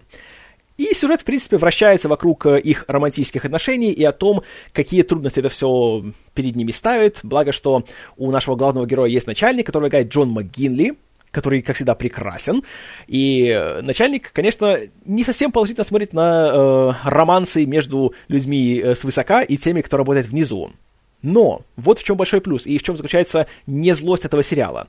Думая, что, о, ясно, начальник, он такой богатый, он злой, и он чопорный, и он будет постоянно вставлять палки в колеса главным героям. Ничего подобного. Начальник, да, он богатый, да, он немножко злой, но при этом он является сторонником нашего главного героя. И он на полном серьезе вечно все делает, чтобы тому было лучше. И он пытается как-то из него сделать человека. А наш главный герой, наоборот, не в курсе этого всего, и он как-то вечно относится ко всему немножко так с опаской. И здесь отношения между ментором и учеником поданы очень так мило, со вкусом, и опять-таки смешно, но в отличие от многих э, сериалов с закадровым смехом, тут нет таких сцен, где буквально вот каждая фраза является каким-то гэгом. И здесь ставка делается на персонажей, которые интересны, которые симпатичны, и смеешься не над ними, а смеешься над ситуациями. Потому что этим грешат многие подобные ситкомы, где просто героев делают объектами для насмешек. Здесь ничего такого нет. Здесь как раз э, вот плюс большой у всех сериалов Лоренса в том, что у него есть интересные герои, которым сопереживаешь и которым симпатизируешь. Даже тем, которые, по идее, сначала кажутся такими злыми карикатурами. Тут, в частности, есть персонаж по прозвищу Гарвард, который является э, одним из э, коллег у девушки, и он, конечно, имеет на нее виды, и он терпеть не может нашего главного героя. Поэтому тоже постоянно всячески пытается как-то его немножко э, подставить, унизить и все остальное. И он тоже, получается, вот интересно, вроде он должен быть такой карикатурой, и он должен быть таким мерзким и противным, а он не мерзкий, не противный, и он не карикатура. Он смешной, и все его дьявольские планы не такие уж и дьявольские, а, опять же, смешные. И весь сериал смотришь, и он, он такой легкий, он такой, знаете, не нагружающий, и в то же время он не использует всякие дешевые шутки, он не запихивает в каждую сцену 100 гэгов, в надежде, что хоть что-то из них сработает. И в целом очень приятно смотрится, и жалко только, что в сезоне всего 10 серий.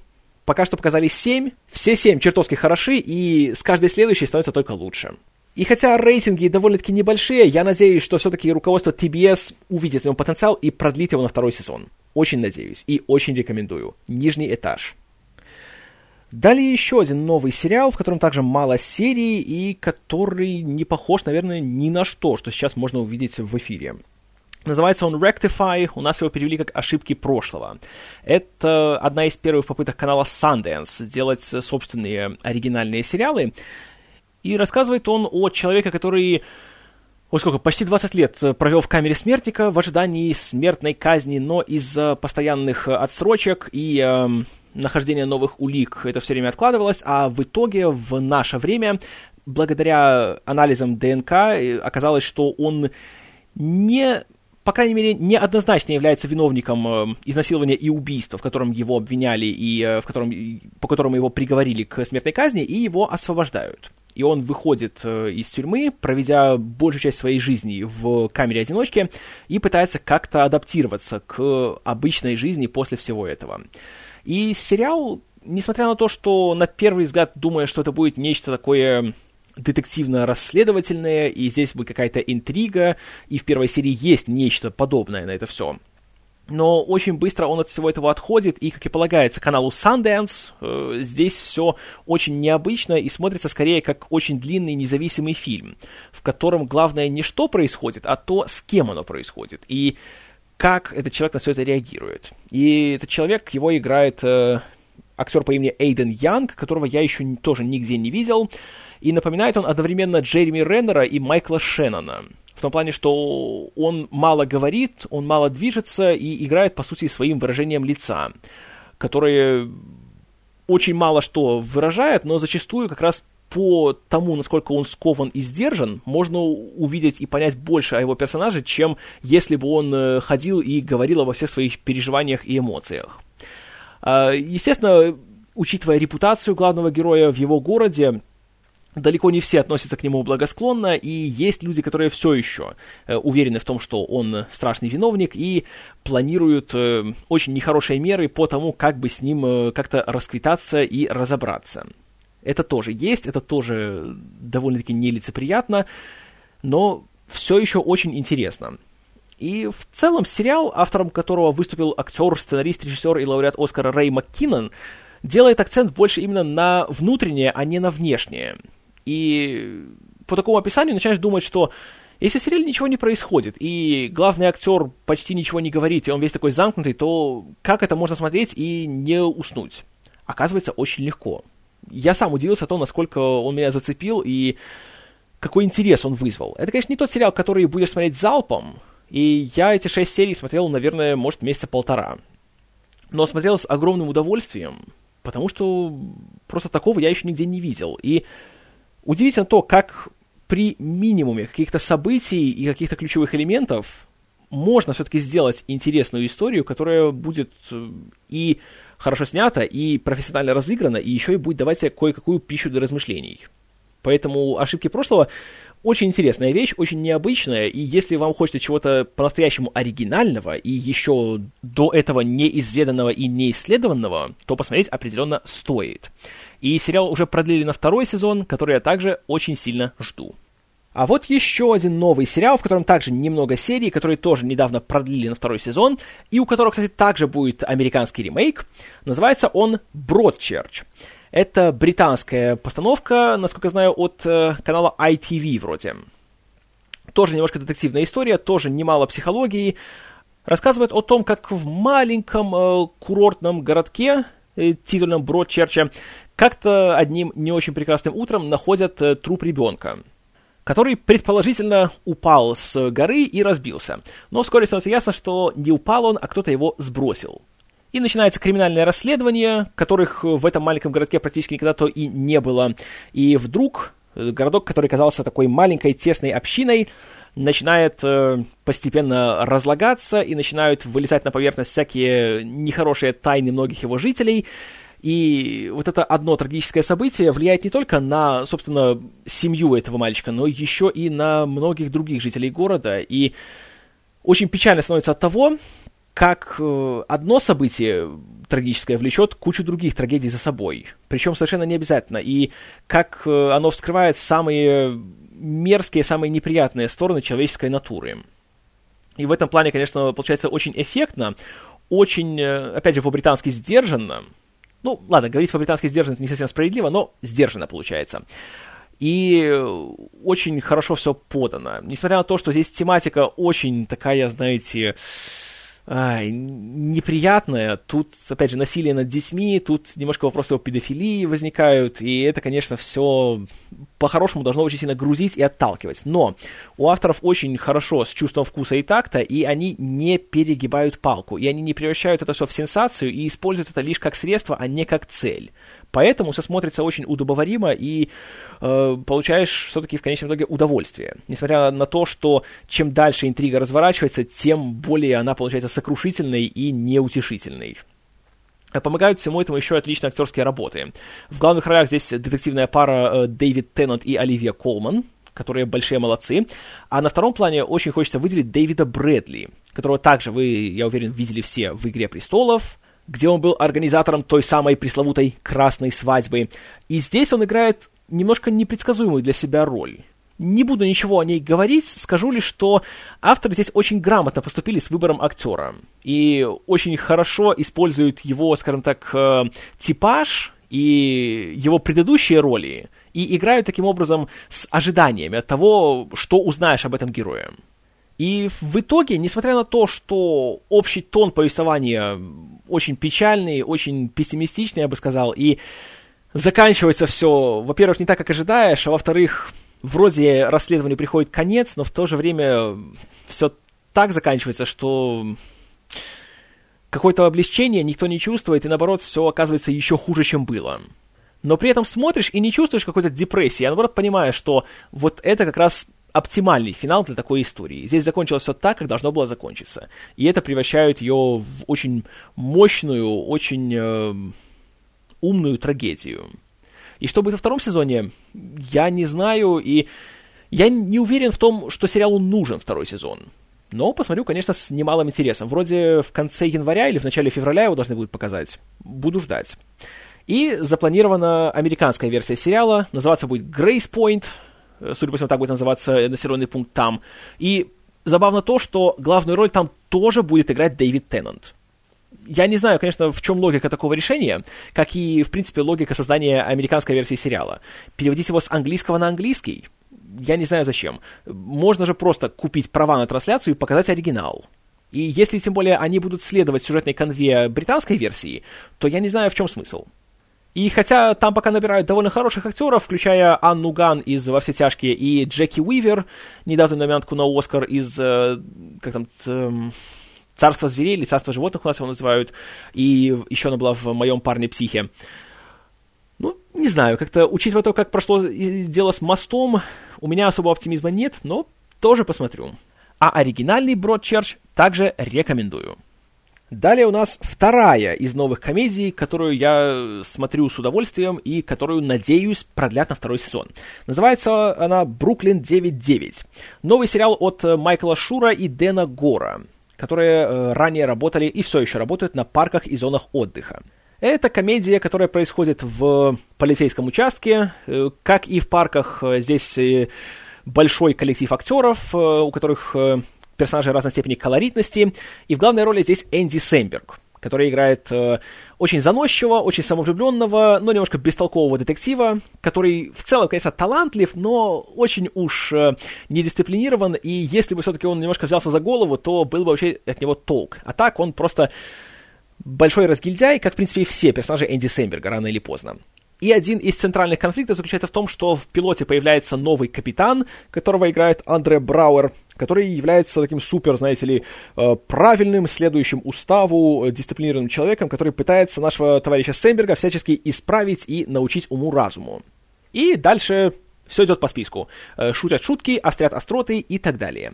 А также есть куча интересных и смешных людей на втором плане, особенно где выделяются Джоло Трульо в роли большого поклонника Сэмберга, но который чуть более разгильдяистый, который такой, знаете, наивный, честный, старается, но не всегда все получается.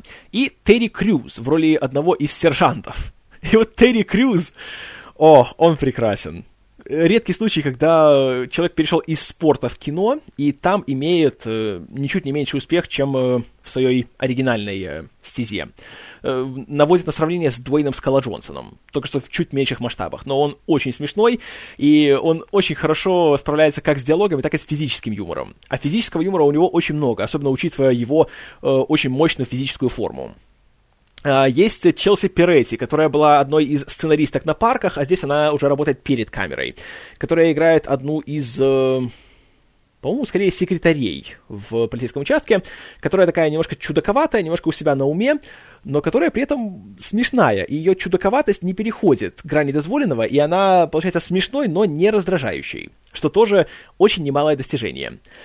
А сюжеты в целом довольно-таки нестандартные, я бы сказал, которые не злоупотребляют полицейской тематикой, но которые при этом хорошенько высмеивают всякие разные штампы. Особенно хороша серия, где э, Сэмберг э, знакомится со своим идолом, полицейским такого старого поколения, старой закалки, который в 70-х был большой звездой, совершил кучу крутых арестов, и которого играет Стейси Кич. И оказывается это вовсе, что не такой он и крутой, и что конфликт поколений очень даже серьезный, и Сэмберг очень быстро разочаровывается в своем идоле. Так вот, этот самый идол получился великолепным. И он такой, знаете, жесткий, ему плевать на правила, он пьет, курит, не просыхает, все дела. А Сэмберг, пытаясь ему подражать, тоже старается так делать, но не справляется. И наступает веселье. Э, многие критики, конечно, жалуются на сериал в том плане, что герой Сэмберга какой-то уж слишком жлобоватый, и ему трудно симпатизировать.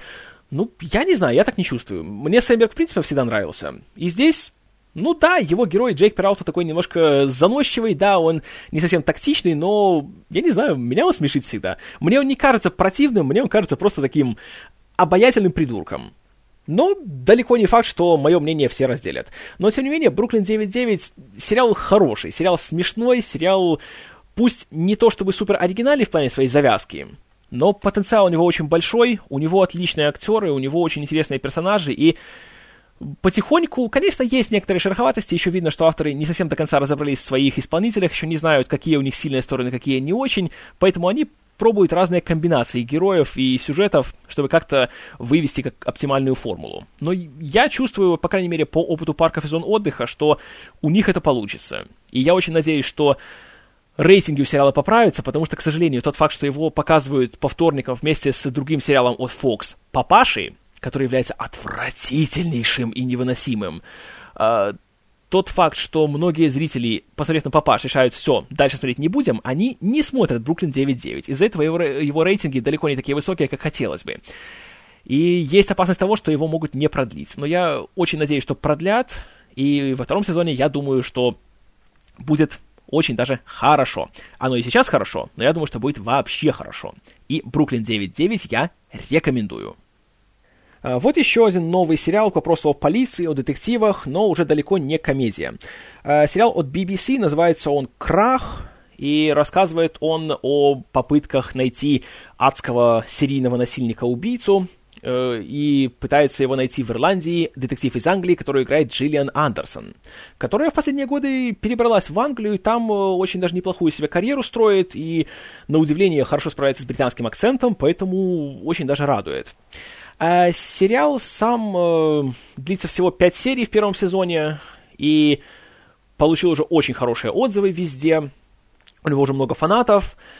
И у меня он вызвал такие чувства довольно-таки неоднозначные, потому что, с одной стороны, тот факт, что он происходит в Ирландии, где обычно не часто снимаются сериалы, придает ему определенного, определенный интерес и колорит, и э, само место действия показано и исследовано очень хорошо, очень интересно но в то же время вот этот сам главный сюжет о поисках э, убийцы-насильника, которого мы сразу знаем, кто он, тут как бы нет такой загадки, тут просто вопрос о том, когда его поймают. Его играет актер Джейми Дорнан, которого недавно взяли в экранизацию 50 оттенков серого или оттенков грей, если хотите.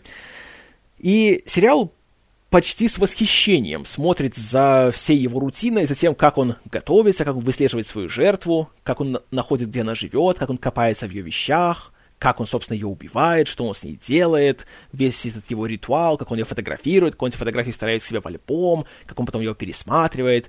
И в этом как-то не чувствуется, знаете, какого-то именно необходимости все так показывать подробно, потому что тут нет какого-то исследования, скорее есть какая-то эксплуатация.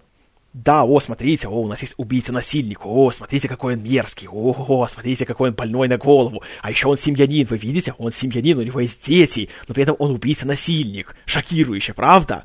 Вот такое чувство возникает в течение сериала, и с этим, конечно, можно было бы чуть полегче. Можно один раз показать, как он это делает, а дальше можно уже все это обрезать, просто намекать. Зритель помнит, что происходит, и он сам заполнит пробелы. Но авторы здесь используют каждую возможность, чтобы показать каждую мерзкую, грязную, вшивую деталь. Вот это, конечно, не могу сказать, что радует. Но актеры, конечно, очень хороши. А что также немножко разочаровало, так это то, что у сезона нет никакого финала. Вроде как бы что-то там намечается, а потом хоп, конец, и жди еще год, пока будет второй сезон. И тут недостаточно в конце происходит того, ради чего думаешь, что «О нет, скорее бы второй сезон, о, как все хорошо закончилось». А только думаешь, что «Эм...» И это все? И тут, вероятно, сказывается тот факт, что всего пять серий в сезоне. Была бы еще шестая, в которой можно было бы как-то все логически подвести, по крайней мере, к какому-то многоточию. Было бы хорошо. А тут заканчивается все даже не на многоточии, а на тире. Поэтому второй сезон, конечно, я посмотрю. Надеюсь, там все будет как-то уже более собрано и менее извращенно. Но первый сезон... Не знаю, если, конечно, совсем уже нечего смотреть, то посмотреть стоит. Но так, чтобы вот рваться и смотреть его в первую очередь, не сказал бы. А вот британский сериал, который является хорошим примером, как можно сделать мало серий, в данном случае всего шесть, но в них рассказать полноценную, законченную историю, которая в то же время заканчивается так, что хочешь продолжения. Называется сериал «Утопия». Я не помню, какой это канал именно, то ли ITV, то ли E4, но это не суть. И он получился очень необычной, такой немножко безумной, очень мрачной, очень жестокой историей о том, как э, группа незнакомцев связано тем, что они все ищут в сети э, определенный какой-то андерграундный комикс, известный как... Э, как там назывался, рукописи утопии или манускрипты утопии, что-то такое, э, который, согласно определенным э, легендам, предсказывает страшный катаклизм, который приближается на земное общество. И в то же время есть э, определенная какая-то теневая группа, которая хочет заполучить этот комикс. И они отправляют двух отмороженных на всю голову убийц, которые ищут, допрашивают и убивают всех, кого видят в поисках, э, во-первых, комикса, а во-вторых, определенного человека по имени Джессика Хайд, которая играет какую-то ключевую роль во всем этом заговоре. И шесть серий, интрига потихоньку разрастается, и оказывается, что есть большой страшный заговор по тому, чтобы э, кое-как повлиять на мировое сообщество и э, на его будущее, скажем так. Не хочу ничего выдавать на тему сюжета, потому что повороты здесь очень резкие, очень неожиданные и по-хорошему безумные. Э, сериал, конечно, довольно нелицеприятный, и то, что здесь происходит, э, очень-очень балансирует на грани почти дурного тона. Очень много здесь насилия, насилия отвратительного и очень жестокого, среди прочего, по отношению к детям, но что-то в нем такое есть. По крайней мере, не возникает чувства того, что авторы наслаждаются всем этим делом и используют его только, опять же, как средство, а не как цель. Вот это хорошо. И тоже жду второго сезона, когда он будет, я еще не знаю, ну, судя по всему, весной. Интересно посмотреть, что будет дальше. Потому что финал получился таким, знаете, интересным. И сам сериал тоже подан так... Э, очень красиво, очень живописно. Британские сериалы, в принципе, в последние годы снимаются очень интересно. А здесь особенно интересно то, что он снят в широкоэкранном формате. 2,35 к 1. Так же, как художественные фильмы. И оператор здесь талантливый человек, не удивлюсь, если в будущем он будет снимать художественное кино. И в целом «Утопия» получилась таким очень необычным продуктом. Вроде как бы иногда думаешь, что знаешь, к чему все идет, а на самом деле не знаешь. И он, э, думаешь, повернет налево, а он идет прямо. Думаешь, пойдет прямо, а он поворачивает направо. И это хорошо. И «Утопию» я рекомендую. А вот новый сериал, который был многообещающим, который начался довольно хорошо, а потом безумно быстро, в рекордных темпах спустился до такого низкого уровня, что вау. Называется он «Под куполом» и является экранизацией гигантского романа Стивена Кинга. Показывали его летом на канале CBS. Ну, сюжет, я думаю, все примерно знают. Это то же самое, что произошло в полнометражном фильме о Симпсонах. Э, определенный захолустный городок, вроде в штате Мэн, как всегда это бывает у Кинга, хотя точно сейчас не вспомню. И э, в определенный момент над городом нависает какая-то прозрачная стена, которая, как вскоре мы узнаем, является большим куполом, который изолирует городок от всего остального мира. И начинается тотальный хаос, паника, анархия и большие смены в плане власти. И эту власть берет в свои руки э, местный э, большой начальник, который играет Дин Норрис. И начинаются всякие мал- малые и не очень малые конфликты за власть, за пропитание, за собственность и за все остальное. И сериал получился... Знаете, даже не скажу, что вот он такой уж плохой, он просто безумно разочаровывающий. У него был такой потенциал в плане своего сюжета. Тут можно было так сильно обыграть э, и так интересно обыграть, как люди реагируют на эти события, и как они постепенно приходят к осознанию того, что вот он конец света, и как он наступает так тихо и медленно и постепенно. А здесь как-то большая часть сериала всем довольно-таки все равно, что, понимаете ли, их отрезали от всего мира, что выхода нет, и что вот, то, что у них есть сейчас, это все, что у них будет до конца своих дней, как-то от этого не чувствуется. И вроде есть паника, но какая-то такая, знаете, такая маленькая, такая локализованная паника. Ну, побегали, немножко покричали, да, там один раз прорвало башню с водой, которая была, по сути, одним из единственных источников питьевой воды. Ну, прорвало, ну и ладно, ну и черт с ним. И все. И когда в определенный момент начинается организация подпольных гладиаторских боев в этом городе, да-да, я не шучу, то думаешь, спасибо, не надо. Каким-то чудом я досмотрел весь сезон из 13 серий, ну, потому что было лето и было как-то полегче в плане нагрузки на телевидении. Но, досмотрев, я только понял, что я выбросил форточку 13 часов своей жизни. Поэтому даже как-то говорить о нем не хочется, потому что просто жалко времени. И под куполом я вам не рекомендую. Даже если вы гигантские фанаты Стивена Кинга и Дина Норриса, и вы рады, что у него есть новый сериал, новая постоянная работа, все равно не рекомендую. Не стоит оно потраченного времени.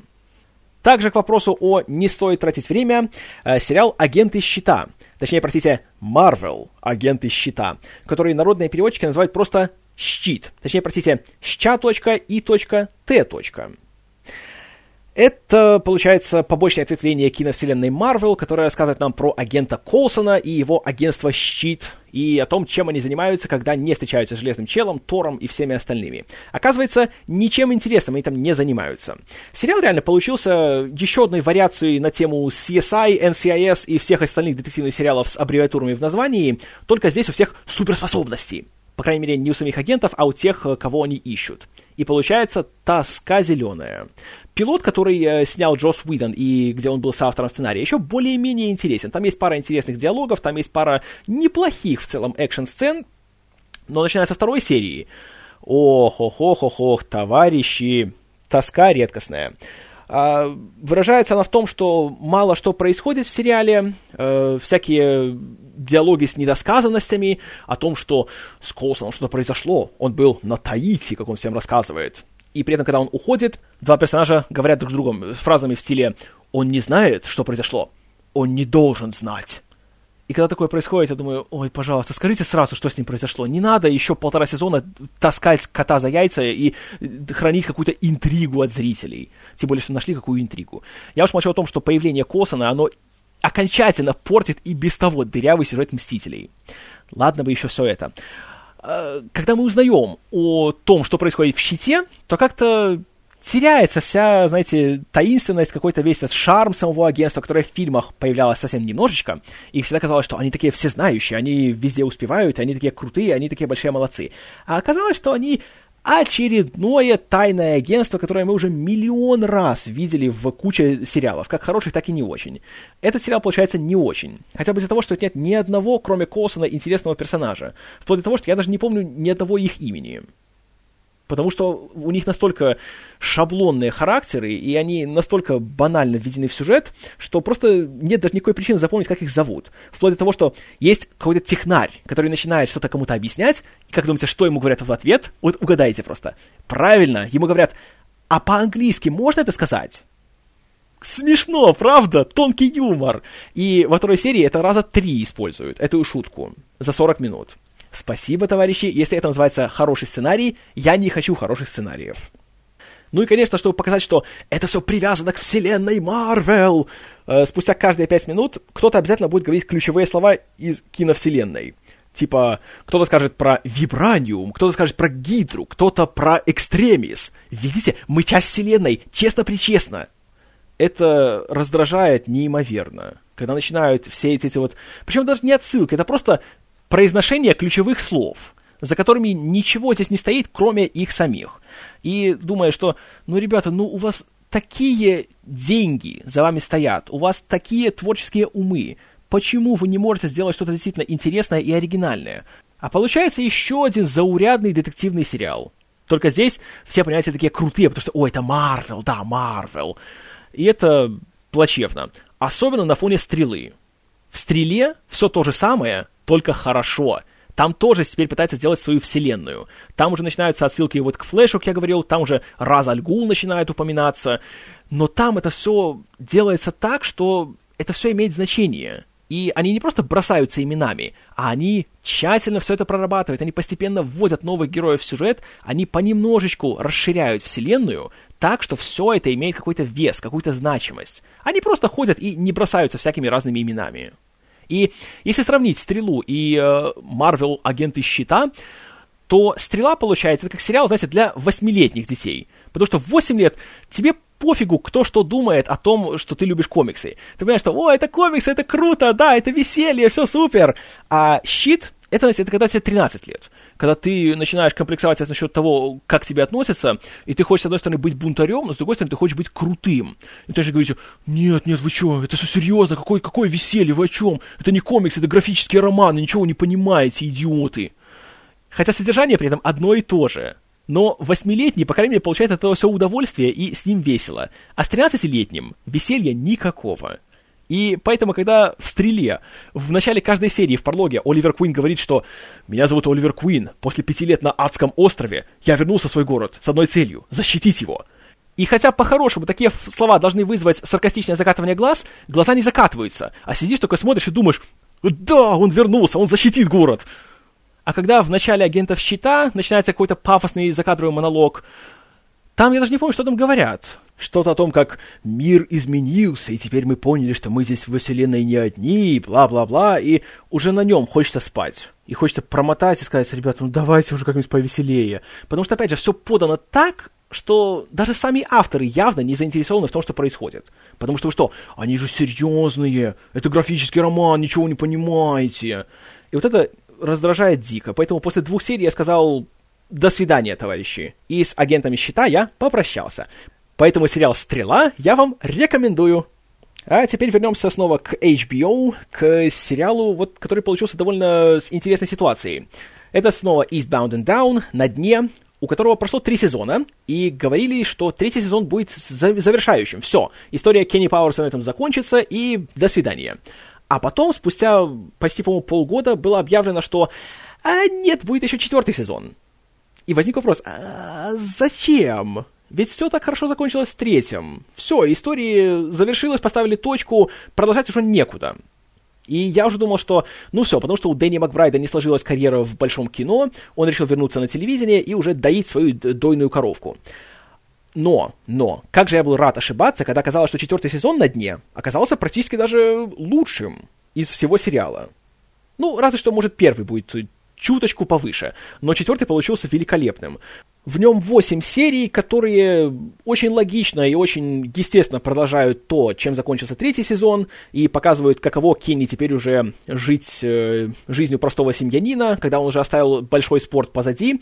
Но все-таки его вот этот черт, который сидит у него в голове, не дает ему покоя, и все-таки амбиции у него где-то еще есть, поэтому он открывает себе новую карьеру он, благодаря своему э, бывшему коллеге Гаю Янгу, которого играет Кен Марино, устраивается соведущим на большое спортивное ток-шоу на местном телеканале. И постепенно, ввиду всяких разных обстоятельств, он начинает продвигаться вверх по карьерной лестнице.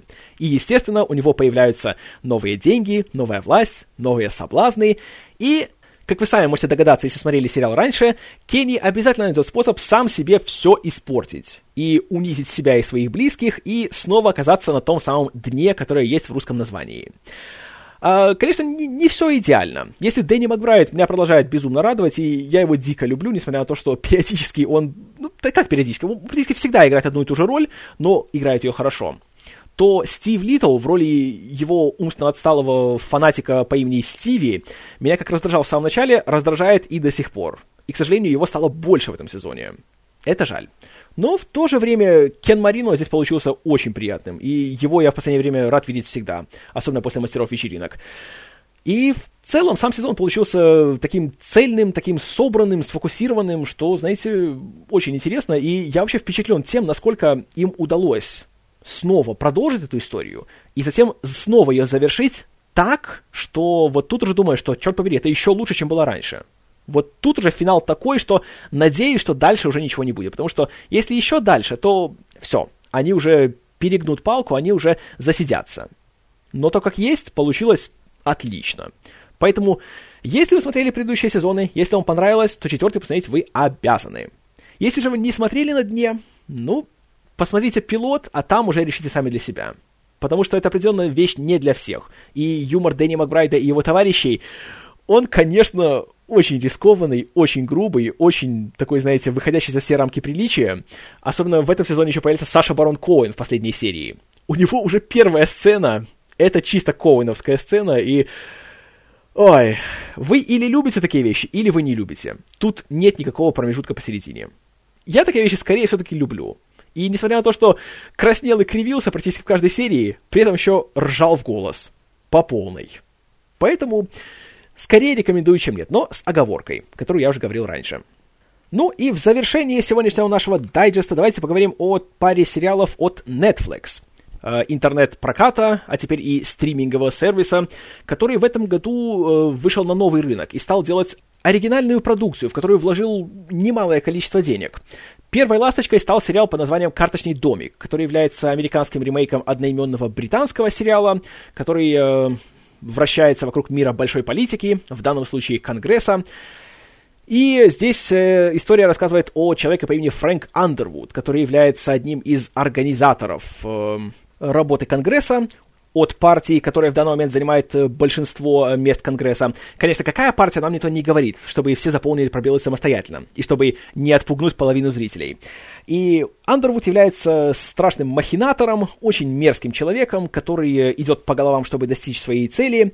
И когда в начале сезона он не получает большое достижение, которого ожидал, он начинает строить страшный заговор против президента, который его, по его мнению, подставил. И в течение сезона есть много всяких политических интриг, много всяких э, ударов ножами в спины и много всяких э, разных неоднозначных выводов, которые можно сделать. Как в плане политики, так и в плане журналистики, потому что тут есть одна героиня, э, которая играет Кейт Мара, сестра одноименной Руни, которая является молодой, бывшей, бывшим блогером, которая также идет по головам и готова э, спать с Андервудом, чтобы получать от него главную информацию и таким образом э, выдавать самые сенсационные новости и таким образом стать эдакой звездой в своей сфере. Э, сериал длится 13 серий, первый сезон, второй сезон начнется в феврале на День Святого Валентина. И в целом получилось очень и очень хорошо. Не идеально, есть, конечно, определенные недостатки, которые выражаются больше всего в конце сезона, но в целом подано все очень интересно, э, все великолепнейшим образом снято и поставлено. Благо, что первые две серии э, срежиссировал Дэвид Финчер, который задал визуальный стиль и тон повествования для всего сезона. Затем его подхватили такие люди, как Джеймс Фоули и Джоэл Шумахер, среди прочего. И, кстати, серия Шумахера получилась одной из моих любимых в сезоне. Так что он не такой плохой, как принято считать. Совсем не такой. И главную роль играет Кевин Спейси, который очень хорош. Также очень хороша Робин Райт в роли его супруги, которая также далеко не так проста, как кажется на первый взгляд. И, наверное, единственный минус сериала это то, что герои здесь практически все, ну, такие сволочи, что симпатизировать кому-либо очень трудно. Поэтому, когда начинаются какие-то конфликты, то не столько переживаешь, сколько просто наблюдаешь за тем, что происходит. Потому что знаешь, что в итоге все равно Фрэнк всех обует, всех обставит и выйдет победителем. Поэтому просто ждешь, когда и как он это сделает но благодаря прекраснейшей игре Спейси, который здесь играет свою лучшую роль, наверное, за последние лет 8, хотя это больше говорит о тех фильмах, в которых он снимался, чем об этой роли, то благодаря этому, конечно, смотрится все еще интересно, все еще, так знаете, интригует, захватывает и все в таком духе. А, также очень хорош на втором плане актер Кори Стол, который играет э, конгрессмена, который очень амбициозный, очень, знаете, с хорошими намерениями, но у которого есть ряд серьезных недостатков, которые Андервуд, разумеется, страшнейшим образом эксплуатирует. И у него получается очень трагичная история, которая приводит далеко не к самому приятному финалу. И вот это еще одна проблема в том, что реально финал сезона наступает в 11 серии, а 12 и 13 это уже больше затравка на второй сезон, который, откровенно говоря, не так уж сильно затравливает, я вам скажу. И последние серии просто уже досматриваешь, потому что тебе понравилось то, что было в первой половине, которая была гораздо более интересная и более собранная. Но, в общем и целом, сериал создает очень приятное впечатление. Он, знаете, такой красивый, он такой э, солидный, несмотря на то, что история тут каким-то особым интеллектом и философией не блещет. Это просто еще одна такая, знаете, история о том, что все политики сволочи. Давайте посмотрим, какие они сволочи. Но за этим смотреть порой очень интересно. Автор идеи сериала — это Бо Уильяман, э, человек, который является драматургом и сценаристом. Среди прочего, он э, написал э, пьесу Farragut North, которую Джордж Клуни недавно превратил в художественный фильм под названием «Мартовские иды». Там же Уильяман вроде работал и над сценарием, поэтому он уже в политике имеет некоторый опыт, и определенно это чувствуется в сериале. То есть, как бы, интерес он поддерживает. Но в целом получилось не идеально, но очень хорошо. Я остался очень доволен и с нетерпением жду второго сезона. А также э, у Netflix вышел новый сезон, очень долгожданный, который зрители ждали почти 10 лет. Четвертый, давно обещанный сезон сериала «Замедленное развитие» Arrested Development от Митчелла Хервица. Слава богу, это произошло, 15 серий на нас снизошли, и вот тут получилось гораздо менее однозначно, потому что, с одной стороны, приятно видеть, что ага, снова вся старая банда в сборе, семейство Блутов снова остается такими же идиотами, какими они были раньше, и чувство ностальгии, и все дела. Но в то же время сезон получился не столько сезоном телевидения, сколько очень длинным прологом для художественного фильма, который Хервиц также обещает уже не первый год. И как он говорит, что этот сезон, который он написал, это больше как способ заполнить пробелы между финалом третьего сезона и началом художественного фильма по замедленному развитию, который он хочет сделать. И говорят, что Netflix будет его финансировать и выйдет полнометражная картина. Поэтому тут нет четкого начала и нет четкого конца. И так как э, разные серии происходят с точки зрения разных персонажей, они часто показывают одни и те же события, просто с разных углов обзора. И поэтому реально событий в сезоне очень мало, просто их показывают с разных э, точек зрения. Иногда это смешно, а иногда это просто заставляет э, промотать вперед. Не помогает еще тот факт, что многие серии слишком длинные. Некоторые идут в стандартную длину, 22 минуты, а некоторые идут все 38. И, простите, тут нет так много материала. И кажется порой, что это не окончательный вариант, а просто какая-то рабочая версия, которую просто не успели домонтировать уже к дате выпуска сезона. Поэтому взяли так бросили, что а, и так съедят. Не съели. Поэтому Хотя в целом приятно видеть снова знакомые лица в знакомых ролях, но хотелось бы все-таки, чтобы как-то было еще все более собрано и более серьезно. Потому что то, что получилось, оно хорошо, но по сравнению с тремя сезонами сериала, которые были до того, которые делались на Fox, это, конечно, не совсем то, чего ожидаешь и что хотелось бы увидеть. И находят такие, знаете, крамольные мысли, что если вот это тот четвертый сезон, который мы получили, то лучше бы его вообще не было. Лучше бы мы дальше о нем мечтали. Но, тем не менее, он есть. Я не жалуюсь на то, что он есть. В целом он понравился. Надеюсь, что дальше Хервиц будет делать все получше. Очень надеюсь. А вот сериал от Netflix, который никто особенно не рекламировал, никто вокруг него ажиотаж не разводил, а он получился, во-первых, лучшим сериалом из всей этой группировки и, в принципе, одной из лучших драм этого года. Называется он Orange is the New Black, а у нас его перевели как «Оранжевый хит сезона». Сериал от Дженджи Кохан, которая является автором э, сериала «Косяки» на Showtime, и основан он на мемуарах э, девушки по имени Ой, по-моему, зовут ее Пайпер Фергюсон в реальной жизни, а в сериале ее назвали Пайпер Чепман. Хотя насчет реальной фамилии я могу, скорее всего, ошибаться, и, скорее всего, я и ошибаюсь. В общем, э, суть в том, что есть молодая наша главная героиня, которую за некоторые финансовые махинации посадили на год в тюрьму. Тюрьму, естественно, женскую. И о том, каково ей там было адаптироваться, выживать, заводить друзей и заводить врагов, и при этом остаться в живых. И 13 серий сериала получились э, на удивление, несмотря на то, что тюремная тема уже давно изучена вдоль и поперек, среди прочего, благодаря Озу, моему любимому, здесь получилось как-то так очень свежо, очень оригинально и очень интересно в плане своего подхода, потому что это и не драма, и не комедия. Но тут есть и то, и другое. Есть очень серьезные моменты, есть шокирующие моменты, а есть гомерически смешные.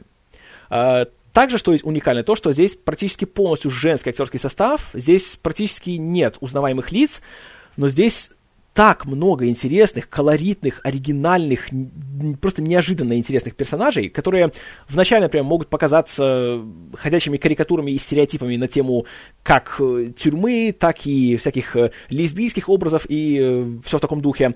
Но по мере того, как сериал продолжается, и Тут хорошо то, что здесь есть более чем одна точка зрения на события. И некоторые серии, например, в Лосте, здесь они концентрируются на определенных героях, и героинях точнее, и показывают нам э, их э, прошлое во флешбеках то благодаря этому постепенно даже те, кого ты считал самыми скучными какими-то статистами, э, превращаются в полноценных героев, за которых, знаете, даже доводится немножко попереживать.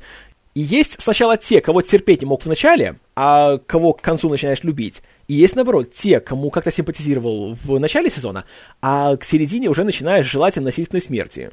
И несмотря на то, что в течение сезона нет какой-то одной большой сюжетной линии, тут как-то нет какой-то такой большой драмы, тут, в принципе, все истории довольно-таки обособлены друг от друга, тут нет такого, что вот один большой сюжет идет через весь сезон, э, смотрится очень интересно, очень легко, несмотря на сюжет и на материал, без излишнего насилия и разврата, хотя был такой соблазн, я уверен, знаете, все-таки тюрьма, да еще и женская тюрьма, о, сколько тут можно всего показать. А они не стали показывать. Это приятно. Очень. И сценарии здесь интересные, диалоги здесь остроумные, и 13 часов пролетают очень быстро и почти незаметно. И безумно приятно, что сериал был достаточно успешным, чтобы его продлили. Будет второй сезон где-то в 2014 году, когда именно, я не знаю, но я его жду. Очень-очень-очень жду. И я также очень-очень рекомендую сериал «Оранжевый-хит сезона». Ах да, с помощью магии подкастинга я вспомнил, что главную героиню, точнее ее прообраз, зовут Пайпер Керман, а не Фергюсон. Прошу прощения за дезинформацию. И на этой исключительно положительной ноте на сегодня у нас будет все.